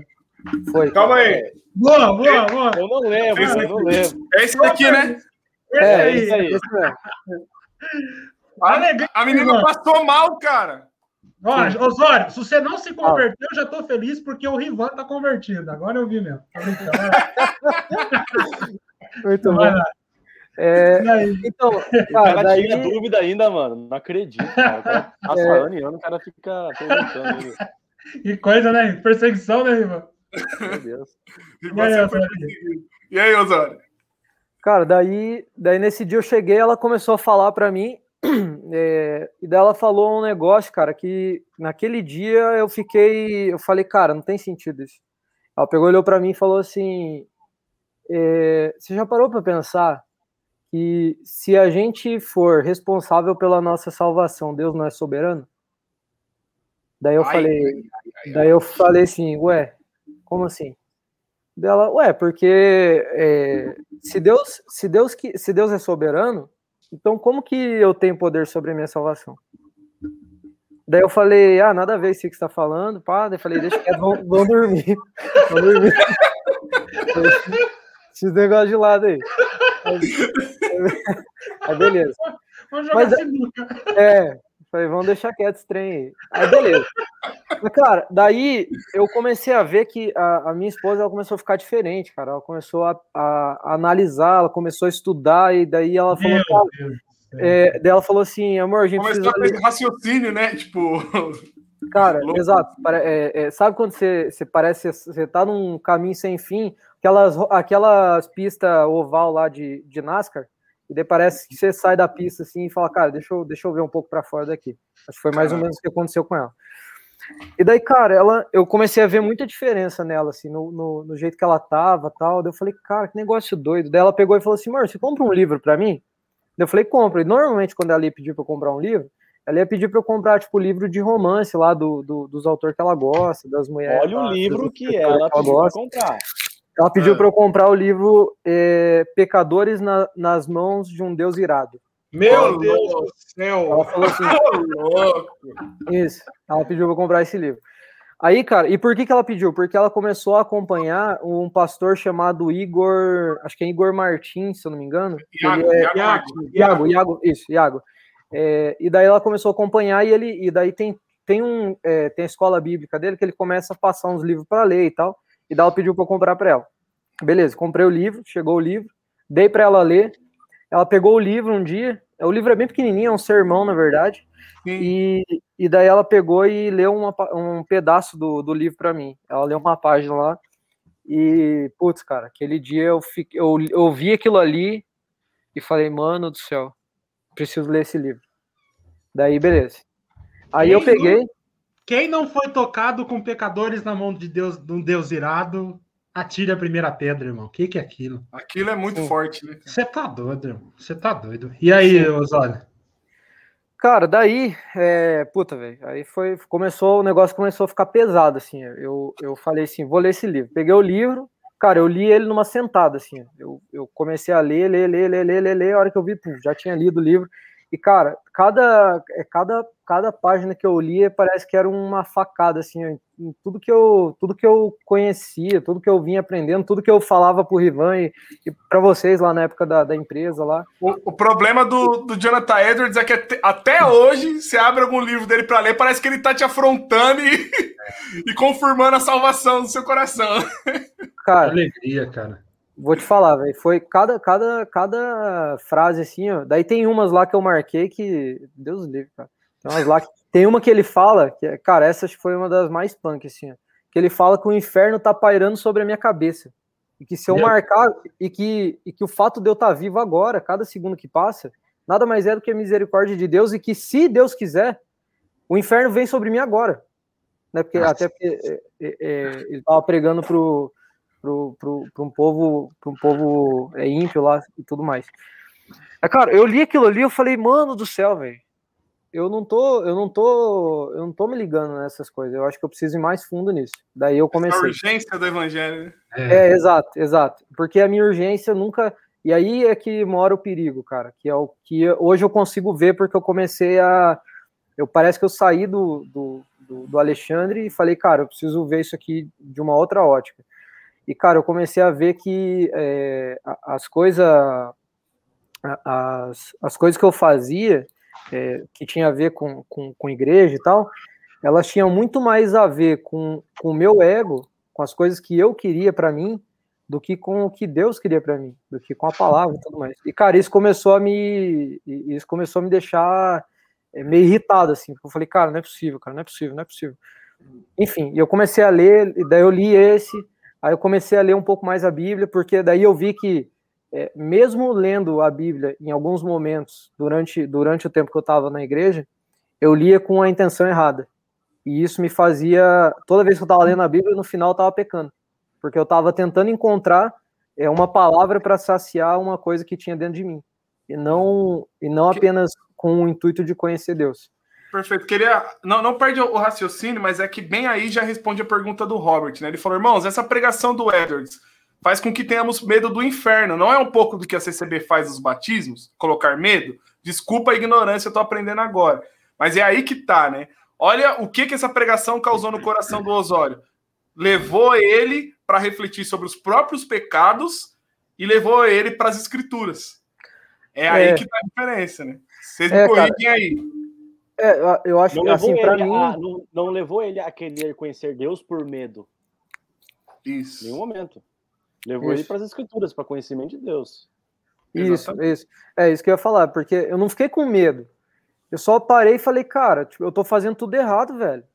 Tá Nunca errado. parei pra pensar nisso, né? Tipo... É, exato. E daí eu falei, caramba, velho, eu preciso ir mais fundo nisso. Daí eu comecei, cara. Daí eu comecei a ler mais, é, comecei a questionar, a perguntar pro Rivan. Falei, Rivan, preciso de ajuda, cara. Preciso que você me ajuda. Preciso entender isso aqui. Não tá certo. E a novela se repete. Osório, Deus. Fala, fala, Fer. De, deixa, deixa eu só responder a pergunta do, do menino ali. Como é que é o menino que perguntou? É o Robert Reine. Ele acabou de falar, Deus abençoe, mas complementa aí, Fer. Tá, eu, eu preciso complementar. A, a, per, a, pergunta dele é muito boa. A congregação, ela fala da, do inferno e te traz o medo e fala para você a solução é você vir para a congregação cristã, né? A, a questão da congregação pregar o medo do inferno, isso em si não está errado, tá, amados? Isso em si não está errado. Quem mais falou sobre inferno na Bíblia foi Jesus Cristo. E por que, que é muito importante nós pregarmos a doutrina do inferno? Porque não existe nada mais terrível e cruel do que o inferno. E o nosso Salvador, ele é grande em amor e misericórdia, porque do que ele está nos livrando é terrível, é o inferno. Então, quando Jonathan Edwards ou qualquer pregador sincero, ele prega sobre a doutrina do inferno, é porque ele quer mostrar, sempre é esse o objetivo final, mostrar a beleza e a salvação que há em Cristo Jesus. Eu só posso entender a grandeza da salvação quando eu entendo a grandeza da ameaça. Por que, que eu digo que Jesus é um grande salvador? Porque a ameaça da condenação eterna é terrível.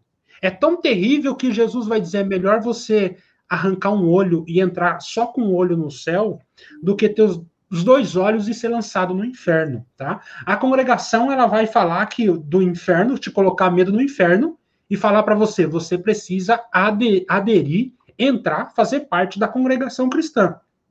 Isso é errado. Esse é o problema e esse é o pecado. Mas quando nós cristãos pregamos o inferno, nós apontamos para um Salvador, Jesus Cristo. Crê nele e você sai debaixo da condenação para ser agora salvo pela fé em Jesus.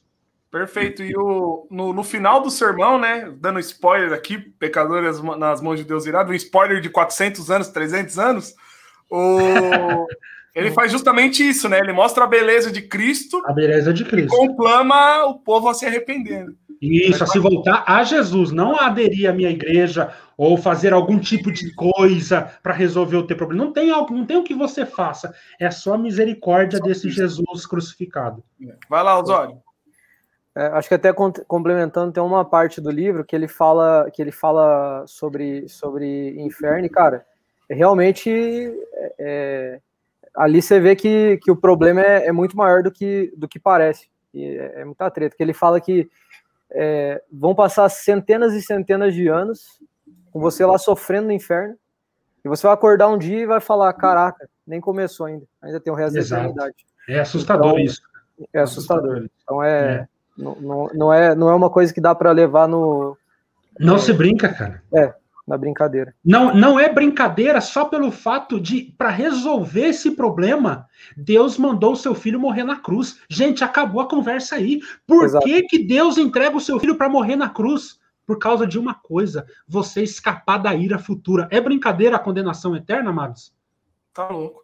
Ontem... Tem outra solução. Existe outra solução fora de Jesus? Se tivesse outra solução fora de Jesus, você acha que Deus mandaria o seu filho? Jamais. Ô, Fer, tem... ontem eu assisti um, um, filme, começou a passar aqui, eu ia dormir, acabei me, me prendeu, chamar O Regresso, ganhou o Oscar 2015. Acho que é muito bom, muito bom. Uhum. E aí, tipo, cara, você vê o que que a ira, né, trouxe de, de força, de energia, e moveu um cara durante uhum. todo aquele trajeto todo, né? Cara, Exatamente. imagina a ira de Deus, cara. É assustador, né? Nós não temos é ideia. E, e, Joel, assim, só para complementar, esse assunto é muito bom. Todos os atributos de Deus nós não conseguimos compreender. E a ira, que é um dos atributos de Deus, nós não temos ideia do que é a ira do cordeiro, mano. Nós não temos ideia. Então só tem um. Tinha um hino da congregação, não sei se vocês lembram, que era muito bom, né? é, é, falava assim: fugir do juízo da ira do Senhor. Ou seja, fuja da ira, porque o negócio é feio. Da ira de quem? Do cordeiro. E o refúgio, qual que é? O vosso cordeiro. refúgio é será é Cristo. Ou seja, nós estamos fugindo da ira de Cristo e a única solução para a ira de Cristo é correr para os braços de Cristo. isso é muito real, isso é muito verdadeiro. Mas continua, Osório. Tá muito boa a tua história. Cara, eu esqueci. De... Oi, pode falar. Uhum. Oi. Oi, vamos lá. Aí. Diga. Eu, eu travei? Travou. Oi. Sim. Uhum. Tinha travado. Você fez uma pergunta? Você é travado. É, não, eu falei siga. Ah, tá. É, então, cara, daí, daí eu, eu comecei nessa. Comecei a, a ler, comecei a buscar entender um pouco mais, comecei a pedir ajuda pro, pro Rivan também, né? Porque a gente trabalha aqui do lado um do outro. E, e cara, nisso daí me veio um, um dia, eu tava. Eu tava. Eu tava meio assim, cara, com esse negócio do livre-arbítrio, que para mim sempre, sempre tive livre-arbítrio. Falei, cara, preciso entender esse negócio aí.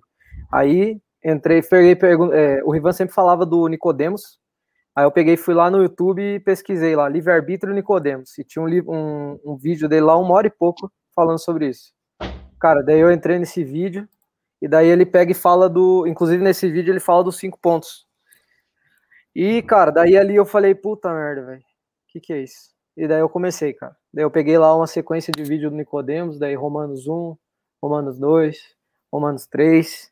E, cara, aí foi, velho. E, e, daí, é, no final das contas, cara, daí eu comecei a. Aí tudo que eu, tudo que, tudo que, que eu acreditava, é, agora falando, falando de instituição, né, de igreja, é, pô, sou muito grato, né, por, por todas as questões lá que, que eu tive lá na igreja e tal, mas, cara, é, não rola, mano. Tipo, não rola. Teve, eu tava, acho que foi umas duas semanas atrás, tava com o Rivan.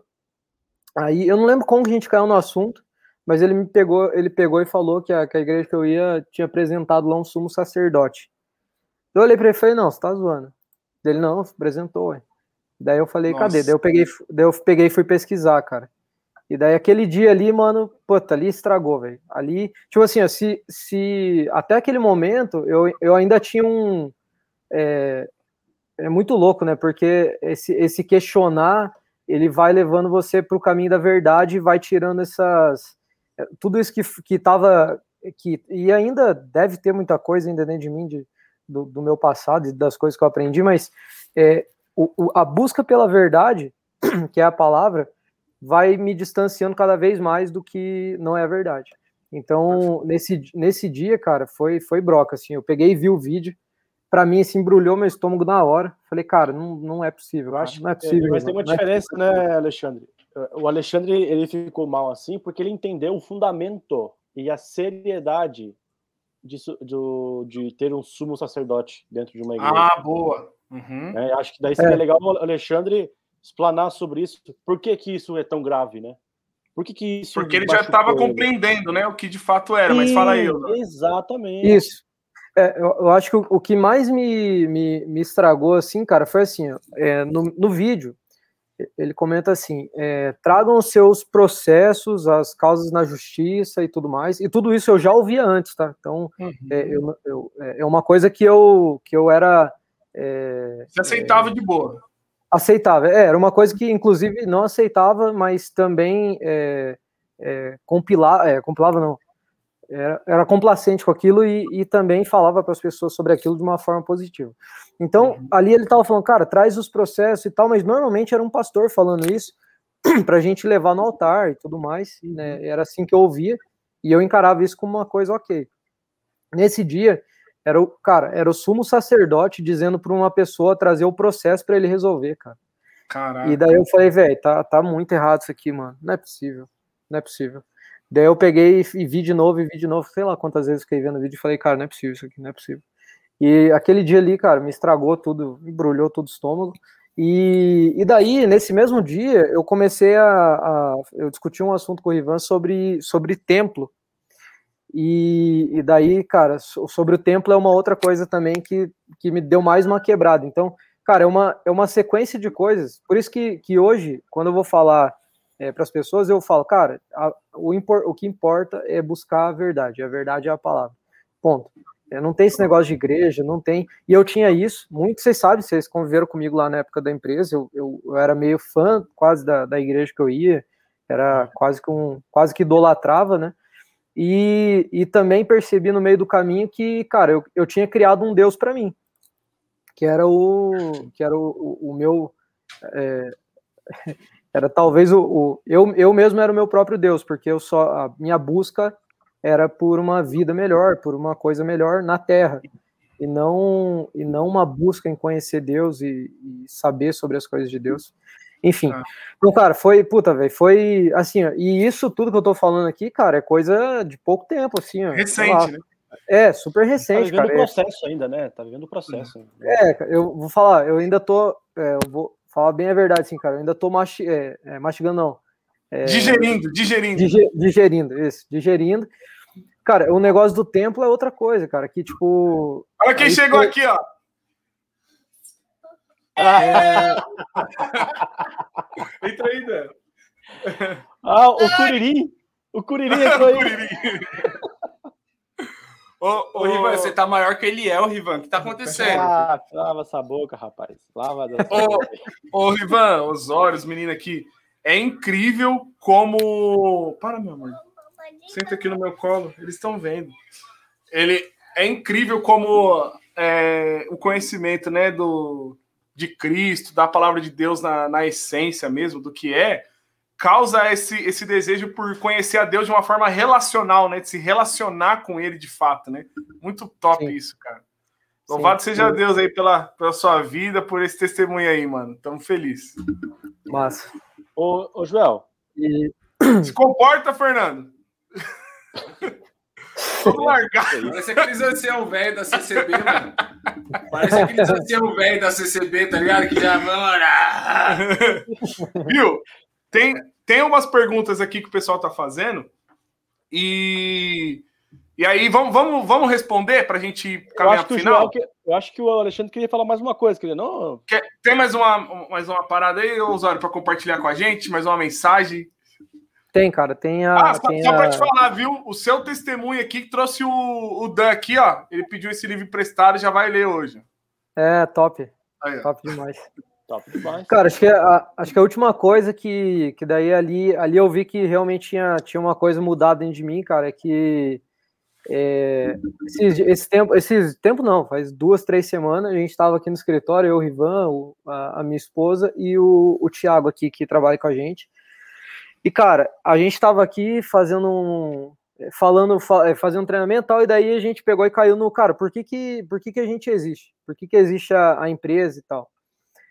E, e daí ali, mano, a gente começou a meio que meio que se questionar sobre isso. E daí o Rivan, ele pegou e falou assim, cara, vou falar um negócio aqui que é meio doideira, mas eu vou compartilhar aqui porque tô sentindo que é o momento de falar isso aqui. E daí o Rivan pegou e falou assim, cara, eu sempre, é, sempre pensei em ter uma empresa, mas o foco delas é, era fazer Deus conhecido. É, então a gente estava no a gente tava no Tá na Mão e, e tipo assim, cara, o que, que eu penso? Tá na Mão vai ficar grande, um dia eu vou. Isso é fala do Rivanta. Tá na Mão vai ficar grande, um dia eu vou pegar aqui, vou, vou, vou pegar um projeto do Tá na Mão, que vai ser parte do Tá na Mão, e vou poder ir pregar o Evangelho. E daí, naquele momento ali, eu falei, cara, acho que é isso, velho. A gente precisa, é isso que a gente precisa fazer. E daí a gente entrou nessa, nessa, nessa pegada e, cara, a gente revolucionou a empresa. Tipo, era um negócio, a gente mudou totalmente, cara. O nosso foco hoje é é, é sim fazer Deus conhecido. Então, é, o evangelho, inclusive, está no nosso, está dentro do nosso propósito, né? A palavra evangelho, de uma forma que eu acho que, cara, sei lá, talvez dois meses atrás eu não teria jamais coragem de me apresentar para um, sei lá, para um grupo de empresários e falar que a minha empresa ela, ela quer levar tecnologia, produto excelente e evangelho para as pessoas. E hoje é isso que eu falo, é assim que eu me apresento. Então, Cara, no dia que isso aconteceu, eu falei, velho do céu, cara, tem alguma coisa diferente em mim. Louvado seja Deus, cara. E, e, só para finalizar, vou, vou deixar aqui, eu vou falar o nome da empresa, que eu acho que, cara, esse é a grande, puta, é, é a grande verdade. O nome da empresa é Sozei. Uhum. E, e Sozei significa ele salva. Então, salva. Exato. Então a nossa empresa é o que a gente faz aqui, cara. É, o foco na ponta sempre vai ser levar o evangelho e conseguir levar a salvação para as pessoas. Então, cara, sou. Puta, eu tô arrepiado aqui, top demais. Ô, João, ô, é, olha que encontro, cara. Olha isso aqui, velho. Ó, isso, eu, vi, eu, tive que vir, mano. Eu falei, tá louco, olha isso daí é pra glorificar de pé, igreja. Eu queria. olha aqui Ô, a esposa. feliz diante de Deus, mano. Olha aqui a esposa. É sua esposa, né? É, ela é nosso financeiro hoje, nossa diretora Lurian, Lurian, meu Deus, olha que mulher, hein, irmão. Aguentar o Osório. Ô, eu vi a expressão do Danilo. O Danilo tá assustado. Ô, Osório, Osório, Osório. Não, a, assim, Osório. o do Osório me alegrou muito. O seu eu fiquei espantado. Eu falei, nossa, não é mais arminiano. Cara, Osório, você, ter você como irmão em Cristo, viu? Eu tenho que contar viu? uma coisa pra você. fechar pra semana que vem aqui, né? Não, mano, não, eu tô, a minha eu tô, eu tô fazendo um catálogo de histórias que eu tô ouvindo. vocês não tá ligado. Se eu contar, vai escandalizar vocês. É. Mas, Mas na, eu acho que nem, nem no Espiritismo tem umas revelações que os caras têm lá. Diante de Deus. Os caras entrou numa live esses dias, mano. Não, porque Deus revelou para mim que o milho foi a primeira coisa. Eu olhei pra cara dele, mas, mas. Tá, e aí? Não, mas foi um sonho que eu tive. Eu falei, esse sonho no teu nariz, mano. Ah, encheu o saco um cooperador lá da Espanha. Mas vamos ver, Dan. Deus, vamos marcar um podcast. Vamos, vamos. Ah, viu? Eu, te, eu, tenho que, eu tenho que falar uma coisa pro Osório, cara. Hum, eu uso o Osório como exemplo nos meus vídeos, velho. Você acredita? Já viu? Você já viu? Ah, Osório, você Oi. no carro, um dia você contou no, no carro para mim, eu vou contar, eu não sei se eu lembro certo, você me, você me contou, nego, que você deu um carro que você tinha Sim. na fogueira santa de Israel. Dois carros. Uau! Sim. Caraca. Verdade isso, nego. Cara, é verdade, sim. E até o Rivan me falou um trem essa semana e que ele falou que Você... quando a gente. Oi. Cor... É, é, espera ele falar. Meu Deus A internet do Fernando vem de Damasco é, mesmo, porque Jesus. Então, eu já falei para a gente fazer uma, uma coleta aqui para comprar um notebook para ele, porque tá louco. Meu Deus, eu sou lindo, cara. cara. Passa raiva assistindo esse podcast às vezes, mano. Ó, ó, enquanto o Fernando ó, não entra... Você ouviu, hein, Fernando? Enquanto o Fernando não entra e estabelece conexão, depois hum. do, dos dois conversar ali, essa relação, hum. se você quiser responder as perguntas, responde, e depois eu quero fazer uma introdução de outro assunto. Não sei se vai dar tempo. Mas... Então, eu acho que até a fala do, do Osório deu uma um, uma introdução no sentido de que você falava do evangelho no meio da empresa, cara. Eu quero saber como que é isso. Pode, posso, a gente pode aprofundar depois? Pode, pode. Depois responde a pergunta? Ah, putz, mano, vamos responder, vamos finalizar esse assunto, responder tá, as então perguntas. Deixa o Alexandre terminar esse assunto com, tá. com o Fernando, vai para as perguntas, daí a gente vai para a empresa e para o Isso. Vai, Fernandão. Vai. vai, Fernandão. Ele não travou tá de novo. Não, não tô travado, não. Só quero ah, saber. Tá. É, é, é, isso aconteceu de fato. Isso você deu um carro na fogueiração de Israel. Sim. Porque sim. eu conto essa história aí e eu queria confirmar se é verdade isso. Sim, é verdade, sim, cara. E é, é, ver, é verdade essa pergunta. Se a pergunta é só, é isso aí, é verdade. Tá, beleza. é, Não, na verdade. Um o Fernando? Não, você ia falar um negócio aí dessa semana que nem eu sei que você ia falar.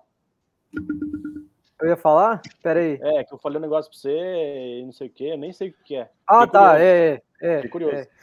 Não, eu ia falar que é, o Rivan falou para mim esse. Não sei se foi essa semana, semana passada, a gente tava conversando, cara. E, cara, é muito legal porque eu e o Rivan, a gente, puta, véio, é muito top, assim, porque a gente é sócio, irmão, e a gente fica falando isso aqui meio que o dia inteiro. Mas é um trem legal. Esses dias a gente tava conversando ali, e daí eu peguei e falei para ele, né? Falei, cara, mas tem alguma coisa errada e tal, né, falando sobre justamente sobre essa questão do carro e tal. Ele falou, cara, mas sabe o que, que é? É que Deus ele ele pega esses desejos que as pessoas têm no coração e ele vai lá e executa mesmo, e faz mesmo, para que a pessoa acabe caindo no próprio engano. Então, acho que o Rivan pode acabar depois estender mais sobre esse assunto, mas foi o que ele me falou. Segunda, falei... segunda Tessalonicenses, capítulo 2, Paulo vai dizer exatamente isso, Osório. E, 14, e daí eu peguei... também. E daí 14, eu peguei. Deuteronômios 13 também é uma coisa parecida, se eu não me engano. Vamos é, eu... é. E... Não, Deuter... Deuteronômio 13 é muito claro isso. É assustador é. isso. E, e, daí eu peguei e falei, cara, faz muito sentido, velho, porque é, é, por mais que hoje eu saiba que o que eu fazia era um erro, é, as coisas aconteciam. E acontecia conforme o. Olha aí, Ivan. Olha aí, as coisas aconteciam, cara. Não é, é assustador? Acontecia conforme o próprio engano. Então, Cara, isso é. Por isso que eu, é, é muito perigoso, cara, muito perigoso, porque quando, quando a intenção, a minha intenção era, era eu mesmo. E, cara, Deus estava ali realizando. Ou seja, é, só que daí. É, o engano prosperar. Isso, mas. É, mas isso aconteceu com a gente muito também, né? Cara? Muito dentro, pra nós, nego. Quantas profecias, cara, quantas coisas. Meu violino veio do Japão, pô. Eu orei no dia, é. na outra semana chegou o violino. É coisa é. assustadora, né, cara? E daí, e daí, cara, pela, pela graça de Deus aí, ele me, me elegeu. Graças Espero. a Deus, Osório. Nossa, esse, Osório, não tô acreditando nisso, cara. Eu tô até com medo de falar com você abertamente, que eu não sei se é a tua reação. Será mesmo? ele é bravo. O Osório é bravo, nego. Esse ele é bravo. vermelho, essa bochecha dele aí, esse homem é bravo, hein? é bravo. Faz um vergão aqui, ó. Faz, o bicho fica Faz. possuído. Tem uma, tem uma veia aqui na, na testa aqui que ela chega a saltar, quase explode aqui de. o, o, Fer, o Fer, ninguém lembra do Fernando que o bicho né, pareceu, dava patada nos outros, né? Uhum. É, é não, né? Ninguém. É o mais manso. É mais manso da, da, da tribo de Belial é o Fernando. É. tribo de Belial. Dá, dá, não, porque, ó, uma vez eu fui falar alguma coisa, assim, para mim foi bom, mas na época eu falei assim, mano, o que esse, que esse maluco tá falando, tio? Tá tirando, né, mano? Aí ele pegou e falou assim: eu fui falar, mas não tá escrito assim, ô, ô, cala a boca, você entende de Bitcoin. De Bíblia, você fica quietinho aqui. Lembra? Eu gosto com você, lembra? Eu lembro dessa. Eu lembro mas, também. Tá bom, Ignorante! Esse maluco tá achando que tá não, nego. Mas a resposta, Joel, foi providencial. Entendeu? Porque ele veio falando que era assim. Mas ele fazia uma semana que tinha conhecido a Bíblia na vida. Nem tinha, nem tinha. Não tinha. Não, não tinha ainda. Foi antes. Foi, antes, foi tipo assim. É, você pega, porque para o cristão da congregação, o, que, que, o que, que é conhecer a Bíblia? É você pegar aquele mutuado de culto que você participou em toda a vida, o que foi falado ali em cima, você tira como verdade das escrituras, uhum. você embrulha tudo aquilo e coloca dentro de você. Daqui a pouco solta um assunto aqui, você, pum, Vai trazendo. Uma, por quê? Foi, você lembra que o cooperador de tal lugar pegou falou. e falou e você vai falando. É. E aí quando você, e quando você é, cai numa, é, tipo, numa discussão teológica ou qualquer coisa do gênero, é, é, é, muito normal isso. Eu falo porque ainda no meio onde eu convivo, a minha a comunidade ainda é, de familiares e tudo mais uhum. é inteira CCB. Então você vê que você vai falar, mas e tal coisa? Você vai chegar, ah, mas ó, o pastor, tá, o, o cooperador tal falou tal coisa e tal, pregou. Aí você vê o povo, glória a Deus, meu Deus, um começa a chorar e fala assim. Aí você olha assim, você olha pro lado e você fala assim, Aleluia. Tá cara, tem nada a ver. No, tô no lugar certo? Será que, será que eu, por um momento ainda, você, por um momento, aquela sinergia toda deles te gera um, um desconforto. É eu, é eu que tô doido. É, não, eu falei assim, putz, cara, será que eu comi alguma coisa, algum. Será que eu comi alguma bronha na, na, leitura, alguma. Porque não é possível. Você fala é. A e o cara fala B. Aí, exatamente isso que o Osório estava falando da soberania, é, da, em relação à, à salvação, em relação ao livre-arbítrio, eu cheguei para muitos, da, falei assim, mas se Deus é soberano, como que você tem é, você tem a, o poder da sua salvação e de decidir alguma coisa que diz respeito ao eterno? Ah, não, mas aí eles criam uma lacuna dizendo exatamente porque a palavra você entendeu? a palavra falou tal coisa. Meu Deus do céu. Cara. E aí você vai falando assim, entendi. Mas aí eu, eu sou, hoje eu sou um pouquinho mais grosso que o Fernando, né? Então eu falo assim, Cara, eu não gosto desse seu Deus, porque esse seu Deus, para mim, sabe, tipo, Avengers fala assim, que Deus fraco? É tipo assim, é um Deus fraco, é um Deus que ele vai levar em consideração eu, que só pequei a vida inteira, que eu não sei o que é bom para mim, não conheço a eternidade. Nasceu não, faz 30, faz 30 não anos. Não sabe o que é bom nem das coisas sabe, da vida, é, sabe nem, vai saber da eternidade. Vai saber da eternidade? Aí, não, não, mas o, mas o pregou assim, você fala assim, cara, é um negócio que exatamente, quando eu, é. eu vim para cá agora, foi exatamente nessa alegria de saber que o, é só Deus e o Espírito Santo. Graças a Deus. Então, Teve um. Eu, eu estava conversando com, com o CCB nessa vibe aí do Danilo aí, e é bem isso, cara. E ele falou assim: é verdade, Fernandinho, a palavra de Deus diz que chegaria um tempo que as portas da graça iam se fechar. Eu falei: aonde está escrito isso? Ai, ai, ai. Não está na Bíblia? Eu falei: qual Bíblia, mano? De onde você tirou isso? Fernandinho, mas eu escuto isso faz 30 anos. Falei, é, pois é, você tá numa seita, eles falam o que vem na cabeça. Onde tá isso na Bíblia, irmão? Que as portas da graça vão se fechar? Conversa besta é essa? O que tá falando? Olha você ver. E, e, eu vou te falar, é um povo que a, vive tão. E a tão porta na... da graça é a porta da igreja, tá? E é um, ah, e é um povo que vive a, tão a na, graça na fechou agora, Covid, lockdown, tá fechado. Ah, é. é então, é um povo que vive tão na obscuridade é, do conhecimento que você, se você estudar um, um você estudar Romanos, vai, vamos. Pronto. Não, Romanos, Romanos não, porque um cooperador aí falou que Romanos é o mestrado da Bíblia. Não pode, tem que ah, é? começar. É? Tem, essa, tem, que começar os. É, tem, é, tem, tô falando, tem que ter umas, tem umas novas. novas. Tem umas tem uns negócios novos aí, Fernando, pra contar pra vocês. E aí, se você pega um livro só da Bíblia e você entende na essência, mirando Cristo, Acabou. cara, você destrói eles Acabou. No, com o livro, você não acabou. precisa passear não. muito. Pega o Evangelho segundo João. Acabou. Não, você acabou. Acaba, é. acaba. Não, aí dá, aí dá briga, né? Porque vai pe... você vai, vai pegar trechos isolados e vai. Não, pega ah, João inteiro. Vamos estudar João. Nossa. Acabou. Mano. Tá louco. Mano, e... Eu posso só complementar um negócio? Tem um, tem um negócio, uma vez o Rivan falou para mim, cara, que foi que eu, a gente tava falando do livre-arbítrio, ele falou, oh, da hora esse teu Deus, hein, pô. Eu falei, por quê? Ele falou assim, é porque hora você tá salvo, hora você não tá. É engraçado. Parece que é você que manda isso aí. Eu falei, é. falei cara, que cara Loki, mano. Eu ia falar para otário, pode falar. Eu tô pensando. Tá louco, que cara Zé Ruela, mano. Mas enfim. É. Quem entende, quem entende um pouquinho fala que a flor do, dos reformados é a tulipa, né, nego? E a é. flor dos arminianos é a bem me quer, mal me quer. Meu Deus do céu. Ô, Fernando. Esse povo fica de piadinha, né? Esse negócio, esse negócio de livre-arbítrio. Eu tava num curso empresarial aqui, eu mandei até no, na hora do curso, eu tirei, lembra, Fernando? Mandei uma foto para você. É. Tava até os estudiosos estavam falando assim: livre-arbítrio é utópico. Tipo, não Exato. existe. Você não precisa ser teólogo. Hã? Você não precisa ser teólogo para chegar nessa conclusão. Se você parar um pouco para pensar, você vê que nem, nem uma mulher para você casar, você não pode. Você pode escolher lá, eu vou casar com a Gisele Bündchen. Nem, nem isso você tem livre-arbítrio para isso. Exatamente. O Osório, o Osório faz 30 anos que tá falando, eu vou ficar rico, eu vou ficar rico, vou ficar rico. Você até hoje. Quer dizer, não, a livre-arbítrio não manda nada, velho. Oh. Bom, gente, vamos não, responder as perguntas da audiência? É verdade. Se fosse, se fosse pelo livre-arbítrio do Osório, ele já era milionário fazia tempo. Não é por quê? Porque ele não manda nada. É, tá no Deus. Do homem a preparação do coração, de Deus a resposta da boca. Acabou. É isso.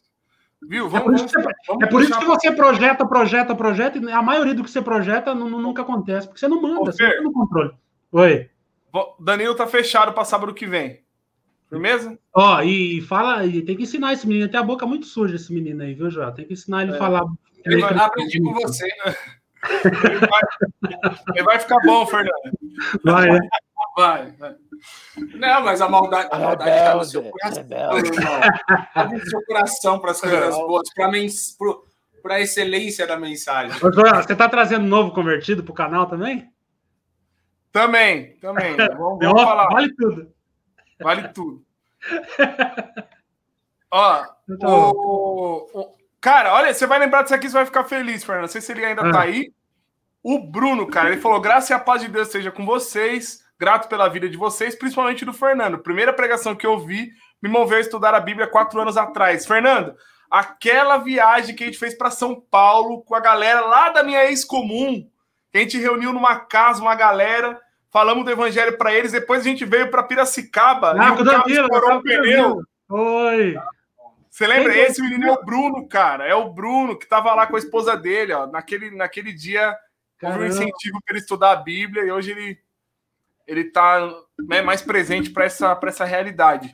Tem história. Aí, o, o Adilson falou assim: pode me explicar João 5,24, onde diz que se eu aceitar Jesus já não sou condenado, então, quem vai para o inferno é mais uma, se puder me esclarecer, o que é alma, o que é espírito.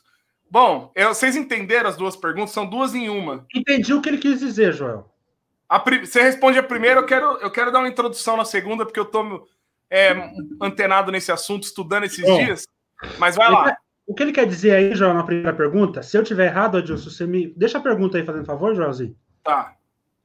Se eu tiver errado na, na, no entendimento da pergunta, Adilson, você me ajuda. O que ele está dizendo aí, ó, João 5,24, se eu aceitar Jesus, eu não sou condenado. Então, quem vai para o inferno? Se nós estamos falando de livre-arbítrio aqui, a Bíblia está dizendo, você precisa crer, você precisa se arrepender. Peraí, mas você está falando que eu não tenho livre-arbítrio, mas a Bíblia está dizendo que eu que tenho que aceitar, e se eu aceitar Cristo, eu saio da condenação? Então, como é que é isso? Eu, eu creio que é isso que ele está perguntando, tá? Então, sim, é... Deus ele é totalmente soberano e nós somos totalmente responsável. Como eu prego o evangelho para o Rivan?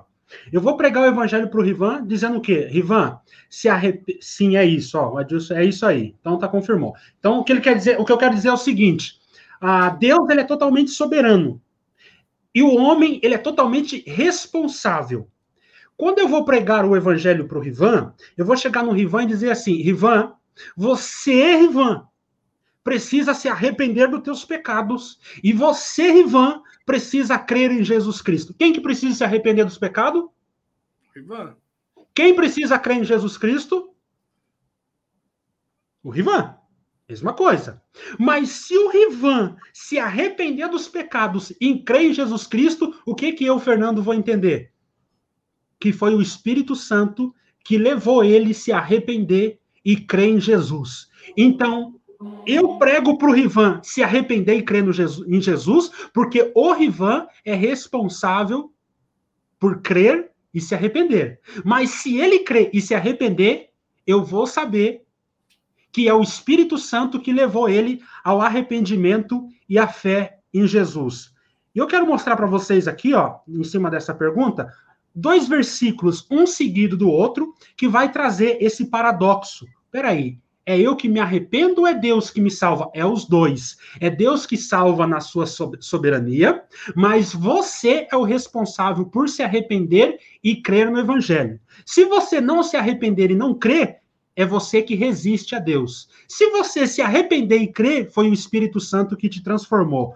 Olha aqui esse versículo que está em Filipenses, ah, capítulo 2. Filipenses, capítulo 2, versículo 12, vai dizer assim, ó. Operai, no final do versículo 12, operai a vossa salvação com temor e tremor. Quem que opera a salvação? Sou eu. E Deus está dizendo para mim, Joel, opere a tua salvação com temor e tremor. Você é responsável, Joel, por crescer na graça e no conhecimento. Ah, então se eu tivesse só esse versículo, eu ia saber o quê? Que eu sou responsável. Mas olha o versículo 13, o versículo a seguir. Porque é Deus que opera em vós tanto o querer Perfeito. como o efetuar segundo a sua vontade. Tá vendo? Esses dois paradoxos. No versículo 12 ele está dizendo: você precisa crescer na graça. Você precisa operar a tua salvação com tremor e temor. Rivan, você precisa crer em Jesus Cristo. Mas no 13 diz o quê? É Deus que opera em você tanto querer quanto efetuar. Quando vocês, você... gostam, vocês gostam daquela analogia que fala da, da nossa responsabilidade ser o trem e a soberania de Deus o trilho? É, não é de, de estar tá junto? Não é bem essa analogia. É que uma linha do trem é a soberania, a outra linha do trem é a responsabilidade. Elas nunca se encontram, mas é nessas duas verdades que o trem anda em cima dela. Entendeu? Então nós não entendemos o homem é responsável, Deus é soberano e nós entendemos toda a teologia em cima dessas duas verdades, mas as duas verdades que não se encaixam, mas ela a teologia anda em cima dessas duas verdades. Então eu tenho que operar a minha salvação com temor e tremor. Eu sou responsável em crer em Jesus e me arrepender, mas eu sei que quando eu fizer isso, foi Deus que operou em mim tanto a vontade de querer quanto à capacidade de efetuar aquilo que eu queria. Perfeito. Não sei se eu respondi. Adilson, se ficou alguma dúvida. Ah, vai ficar dúvida, obviamente, mas é, sim, é um assunto, né? É um assunto profundo, eu teria que olhar com muito mais profundidade, mas eu creio ah, que dá para ter uma noção, uma ideia. É um dos assuntos mais profundos, né? Da... É, com certeza, com certeza, é. e o mais polêmico, né, Rio? E, e, falando sobre essa questão do que é alma, o que é espírito, no, no podcast passado, o pastor Pasquini fez uma ponta aí com a gente, e eles falou um pouco sobre isso, e aqui na igreja recentemente teve um curso sobre é, antropologia bíblica e aconselhamento bíblico, né? Então, tipo, um assunto que está mais fresco na minha cabeça, eu vou dar uma introdução, porque com certeza os meninos vão ter um pouco mais de profundidade. Mas existe uma ideia do homem é, na tri, tricotômico, né? Na tricotomia ou, ou dicotomia. E essa ideia tricotômica, ela é ela tem fundamento lá na Grécia Antiga, né? E ela, ela é uma ideia mundana do, da forma que o ser humano é de fato, porque a Bíblia ela não traz essa ideia de corpo, alma e espírito compor um homem. Isso foi chocante para mim, né? Na, nessa, nesse curso que teve, porque eu sempre entendi dessa maneira. É, até fiz a pergunta pro, pro, pro reverendo que estava dando o curso, né? No que, ele, no que ele me disse que a Bíblia ela, ela trata o ser humano de uma forma muito mais complexa, profunda. Ele entende que simplifica muito o ser humano quando você coloca corpo, alma e espírito. Né? A, a Bíblia ela traz uma ideia de corpo e espírito, uma ideia dicotômica, né? uma é, dicotomia. E aí, por exemplo, você, é, o pastor no, no, podcast passado deu lá o exemplo da, da Maria quando recebe a visita do anjo Gabriel.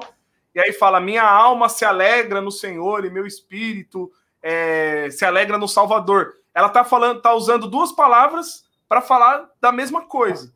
É quando, quando Jesus está no Getsemane, no Getsemane, né, que ele fala é, que a, se angustia, a alma dele se angustiou até a morte.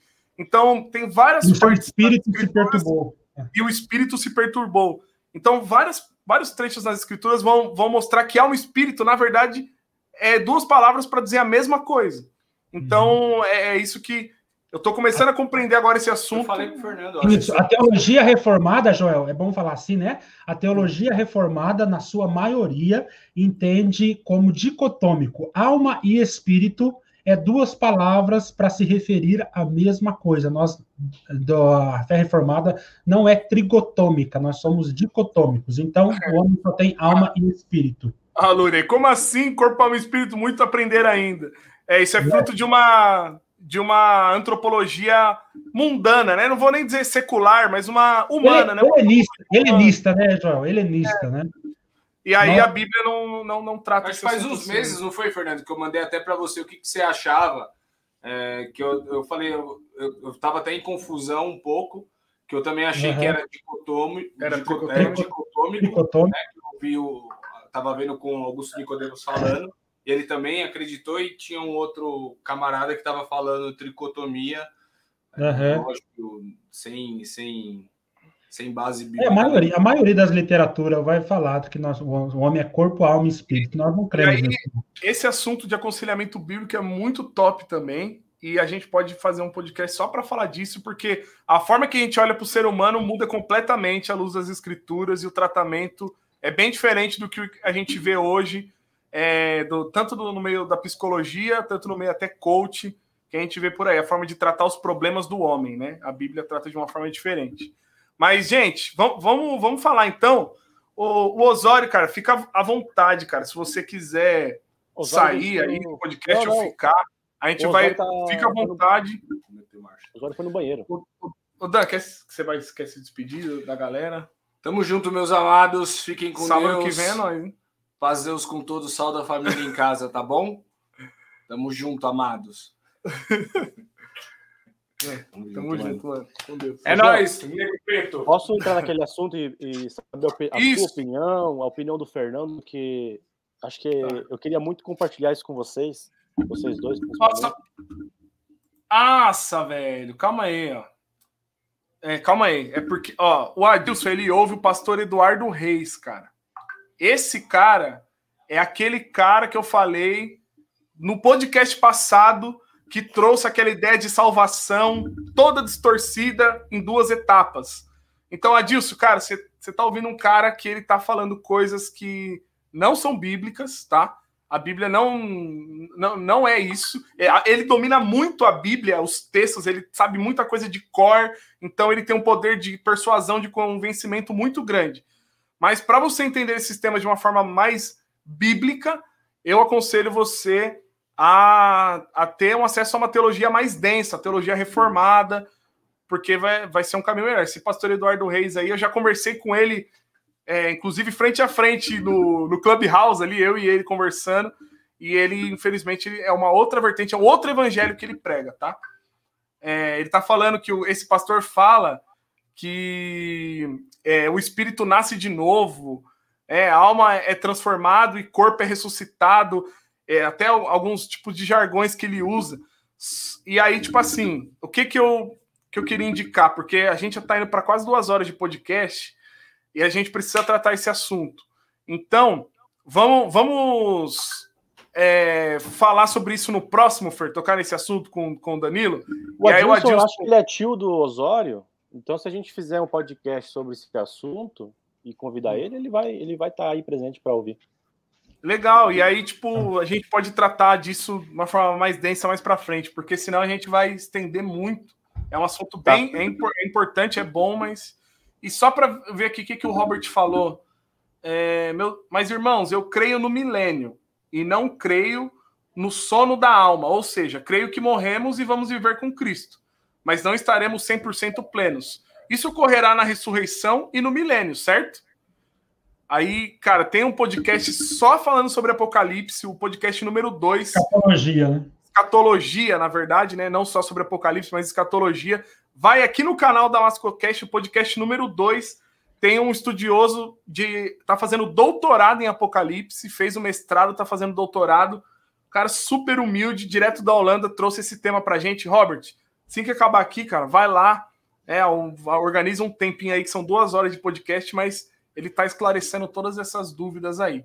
Beleza? E o Adilson falou que vai estar tá, sim no, no próximo aí. Vai ser um prazer ter você com a gente. Mas vai lá, Rivan, vamos, vamos, tá. vamos avançar, porque tem churrasco hoje aqui. Tá, eu, é, eu não tem sei. Churrasco aí, Rivan, eu preciso, eu preciso ir para Limeira daqui a pouco. Ó, dá a sua opinião primeiro, Fer, e pega, pega a estrada, beleza? Tá vai lá. Tá. É, acho que vai ser rápido, tá? Assim, como a gente, o, o Alexandre passou por esse processo aí de, de conversão e tudo mais, de compreensão da palavra, é, a gente mudou muita coisa dentro do entendimento empreendedorismo que a gente tinha. Então, como eu vim para cá por uma direção de Deus, sem entender o porquê, eu só vim. Só vim. Depois um dia eu conto para vocês como aconteceu isso. Eu nunca concordei com a visão da empresa. E eu sou sócio dela. É... E daí um dia a gente estava fazendo um treinamento aqui, eu e o Osório a gente acabou se reunindo para conversar, ele acabou de contar essa história, e eu expressei uma coisa que eu nunca tinha expressado para ninguém, só para minha esposa, que era envolver é, Deus dentro de um propósito que eu tenho dentro da minha empresa. Só que eu nunca sabia como fazer isso. E até hoje eu acho que eu não sei como fazer. A gente está tentando, a gente não sabe se está errando, a gente não sabe se a gente está certo. A gente só está fazendo na loucura. A gente até tem, às vezes, quando a gente se apresenta para alguns empresários, e eu, quando a gente vai fazer algumas entrevistas, até a nossa a Lúria, que ela recruta as pessoas, ela até se sente um pouco assim desencaixada, porque a gente não está acostumado com isso. Então, o que, que a gente fez? É, a gente mudou o nosso porquê, o nosso porquê é, é, é, desafiar o estilo de vida das pessoas com a palavra de Deus no final, né? É, como com produtos excelentes, com tecnologia e com o evangelho, né? E o que? Cara, a gente quer criar um ecossistema de produtos que envolve tecnologia que façam chegar às pessoas de alguma maneira um desafio à mudança de vida, né? Então a gente quer criar um ecossistema nosso é, aonde a gente quer, de uma certa maneira, sutilmente ou não sutilmente, pregar a palavra e fazer Deus conhecido. Já tive várias opiniões. Um falou assim, Rivan, você não tem, você não pode, empresa é criada para dar lucro. Você não pode ficar misturando essas coisas. O que importa é você. Você. Nem a administração fala isso mais, irmão. É, não, mas faculdade você fala que uma empresa é criada para. Isso tem base numa ideia tricotômica também. Aí, ó. Ele fala assim: a empresa ela vai, ela vai refletir quem são os donos. Se os donos têm princípios cristãos, a empresa vai refletir isso. Mas a empresa ela é criada para dar lucro, ela é criada para. Enfim, foi, eu recebi esse tipo de opinião também. Eu tenho vontade de já, de já responder logo, mano. É, está tá desatualizado. Isso está desatualizado até para quem estuda, faz faculdade. O evangelho também não é só, fa... não é só vivido, ele é falado. Assim, não tem é, como, a salvação é pelo Tem, tem, vários ganchos que eu posso pegar do evangelho e aplicar no empreendedorismo. Jesus era um líder é, fenomenal. Muita gente dá palestra sobre Jesus no sentido não religioso, mas no sentido de liderança. É, é complicado fazer isso. Né? Enfim, né? enfim. Mas assim, é, a gente quer trazer para dentro Primeiro a gente quer arrumar a casa, né? Obviamente. Arrumar a casa dentro. E, e basicamente isso. Para nós ainda está um. Para mim, vou falar para mim, não sei para o Alexandre. Para mim ainda está um pouco confuso. Às vezes eu volto atrás e fico pensando assim, putz, cara, é, tem, não é assim, tem que separar, tem que juntar, tem que separar, tem que juntar. Conversei com o Joel sobre isso também. Então, eu também queria ouvir de vocês a opinião de vocês. É, por exemplo, uma das nossas estratégias, né, a gente teve que dar um passo atrás, ver tudo que a gente já tinha construído e, e ver se ela se encaixava nesse novo propósito. Graças a Deus a gente entende que se encaixa. Por exemplo, a gente tem um produto que se chama Imob, que é um produto para imobiliárias. Tá? E esse produto, ele, a gente vai acabar se estendendo por várias imobiliárias aqui da região. A gente vai ter contato de morador, inquilino, é, prestador de serviço, um monte de gente. Um monte de gente. Eu vou estar dentro da casa das pessoas. E daí a gente pode, através disso, fazer outras coisas. Outras coisas, né? outros produtos. E que levem e que façam esse desafio do estilo de vida das pessoas. Porque a gente entende, a gente não queria ter um, um, um objetivo, um porquê, de tipo assim, é, ajudar é, o mercado a crescer, ou sei lá, é, alimentar um milhão de famílias, pôr mais dinheiro na bolsa do brasileiro, etc. A gente queria atingir de uma certa forma o estilo de vida que, ao mesmo tempo, eu entendo que é o espiritual. Porque o estilo de vida que uma pessoa leva ou é mundano ou é cristão. Uhum. É, enfim, eu poderia ficar aqui falando, acho que é melhor eu responder a pergunta de vocês, porque então, para mim ainda, por mais que eu estou convicto do que eu tenho que fazer, ao mesmo tempo eu tenho uma guerra dentro de mim tá me incomodando, entende? Eu não sei o Alexandre, não sei se vocês querem ouvir o Alexandre. Eu só, eu só quero dar uma introdução aqui, eu quero acelerar um pouquinho esse processo, porque eu acho que a gente compreendeu bem e por conta do, do meu horário aqui também, né, do, dos compromissos. Mas, assim, primeira, primeira coisa, essa ideia, que nem eu falei, tricotômica, né, de que o homem é corpo, alma e espírito, norteia muitas coisas da nossa vida. E isso faz com que a gente tenha personalidades diferentes mediante o lugar que a gente está. E aí cria seres humanos hipócritas, falsos, que é o que a gente vê dentro da igreja e fora da igreja. É o normal do ser humano hoje é ser hipócrita, ser mentiroso, ser falso, leve trás, etc. E aí, quando vocês trazem o evangelho, uma, uma, uma teologia bíblica para o DNA da empresa de vocês, cara, acabou. Você é, é, muito disruptivo, é diferente de tudo. Às vezes é por isso que você está com essas questões aí dentro de você. Mas eu vejo como isso é, isso como algo louvável, entendeu? Acho que mais cristãos deveriam ter esse tipo de atitude e ideia para suas empresas. É Posso... minha opinião. Mas vai Posso... lá, Fer. Manda lá, Fer, depois eu falo. Não, não, pode falar, Osani, pode falar. Tô pensando. Não, tá. É, o, que eu ia, o que eu ia falar é assim, cara. Eu. eu é, para mim foi meio que um foi um, um choque um choque não foi um foi diferente assim é, é, colocar esse tipo de posicionamento. Mas cara eu eu, eu consegui entender que cara é, só tem só tem um caminho velho. Só tem um caminho. E, e, é isso que a gente tem que fazer. Então é meio que é, ainda, ainda às vezes na hora que vai apresentar às vezes dá aquela é, porque é o hábito né, o hábito de apresentar a empresa e de ver várias empresas, empresários apresentando negócios sem falar da parte espiritual, é, isso é o hábito, cara. Eu nunca tinha visto uma empresa se posicionar, falar assim, cara, a gente tem tecnologia, a gente trabalha com design, produtos e evangelho, e a gente quer levar o evangelho. Eu não vejo isso. Então, talvez o fato da gente não ter o hábito de ver pessoas se posicionando dessa forma, é, e empresas, eu acho que talvez dá essa, as coisas. Mas, cara, eu acho que é, é isso aí, velho. Eu acho que foi, o, foi a coisa mais. De tudo que a gente fez até hoje, né, de, de, de desenvolvimento, de trabalho, etc, etc. A, a, melhor coisa que a gente fez na nossa vida, velho, foi assumir esse, esse papel, não só na vida pessoal, mas é, colocar isso na empresa, para que isso fizesse parte da empresa, para que isso seja comunicado como empresa e não só como Alexandre ou como Rivan. Porque, cara, tem um monte de empresário que tem que é, que é cristão, fala, é, que fala assim, cara, sou cristão, mas não posiciona a, a, a, empresa assim. Então, pô, cara, por que, que a gente não pode fazer isso? Por que, que, por que, que eu posso falar que a minha empresa é, é leva tecnologia para casa das pessoas, mas eu não posso falar que leva o evangelho? Qual o problema de fazer isso? Por que, que isso é, é tão. É, é, muita gente, às vezes eu estou falando disso, igual acontece com o Rivan, acontece comigo também. Eu estou falando, o cara fala assim, nossa, mas para que falar isso? Tem nada a ver evangelho. E, e é justamente esse o ponto. Eu acho que, cara, por que não? É, a, e se tem gente aqui ouvindo isso e é empresário, empreendedor, cara, por que não você se posicionar como empreendedor cristão e, e de fato é, fazer isso na prática, né? Então, acho que resum, resumindo é isso, cara. É, é, é, um desafio, obviamente, mas eu acho que o ponto é, velho, é uma é, é lutar contra, contra a nossa própria é carne e fazer a vontade de Deus. E ponto final.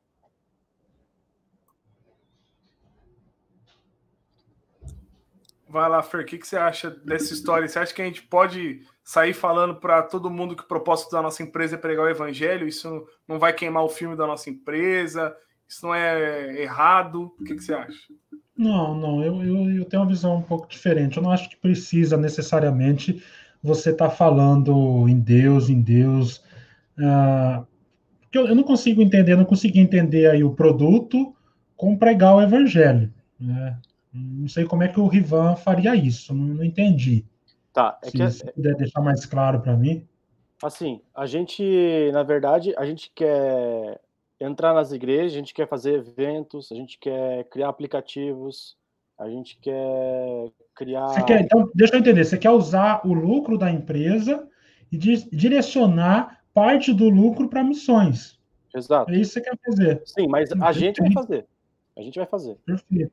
Perfeito. A gente está criando a base, né? A gente tem uhum. vários outros produtos que não tem nada a ver com o evangelho, né? Uhum. Mas a gente, eles vão sustentar toda essa base que está dentro do nosso objetivo. Por quê? Entendeu? Então. Uhum. É Ó, quem está fazendo isso, cara, tristemente, quem está fazendo isso, usando isso de uma maneira que não é para a glória de Deus, mas divulgando uma religião muito forte, é os católicos. O trabalho do Ítalo Marcilli e do Ícaro de Carvalho, trabalhando com marketing digital e chamando o povo de volta ao catolicismo romano, é impressionante o que aqueles camaradas estão fazendo. Verdade. Entendeu? Eles se posicionaram, né? Eles vão falar de marketing digital e tá metendo ali no meio rosário, é, reza de madrugada, Ave Maria, teologia romana e estão indo para cima, né? E cara, tenha conquistado aí um, um grande número. Então, vocês Posso... fazer. Pode falar, Oswald. Desculpa interromper. Acho que só para ficar claro, o, qual que é o intuito? É a gente, a gente, a gente construir produtos, então pegar, por exemplo, produtos que a gente já tem, produtos que a gente vai construir no futuro, e através desses produtos a gente conseguir levar o evangelho. Como? Eu vou dar um exemplo aqui, né? É, a gente tem uma ideia de no futuro, a gente tem um produto que vai ser um, um espelho que vai interagir com essa pessoa, onde ela vai poder, é, ela vai poder é, cozinhar com esse espelho, utilizar esse espelho para fazer exercício físico, etc. E a gente, a nossa ideia é de alguma forma conseguir colocar é, em um, sei lá, em um dia específico da semana, mas de alguma forma dentro do nosso produto, uma, a gente conseguir enviar a mensagem do evangelho, seja por pregação, seja por mensagem, mas é a, a ideia final é a gente construir uma base, uma estrutura de produtos onde a gente consiga ter acesso às pessoas e daí sim pregar o evangelho para elas dessa forma.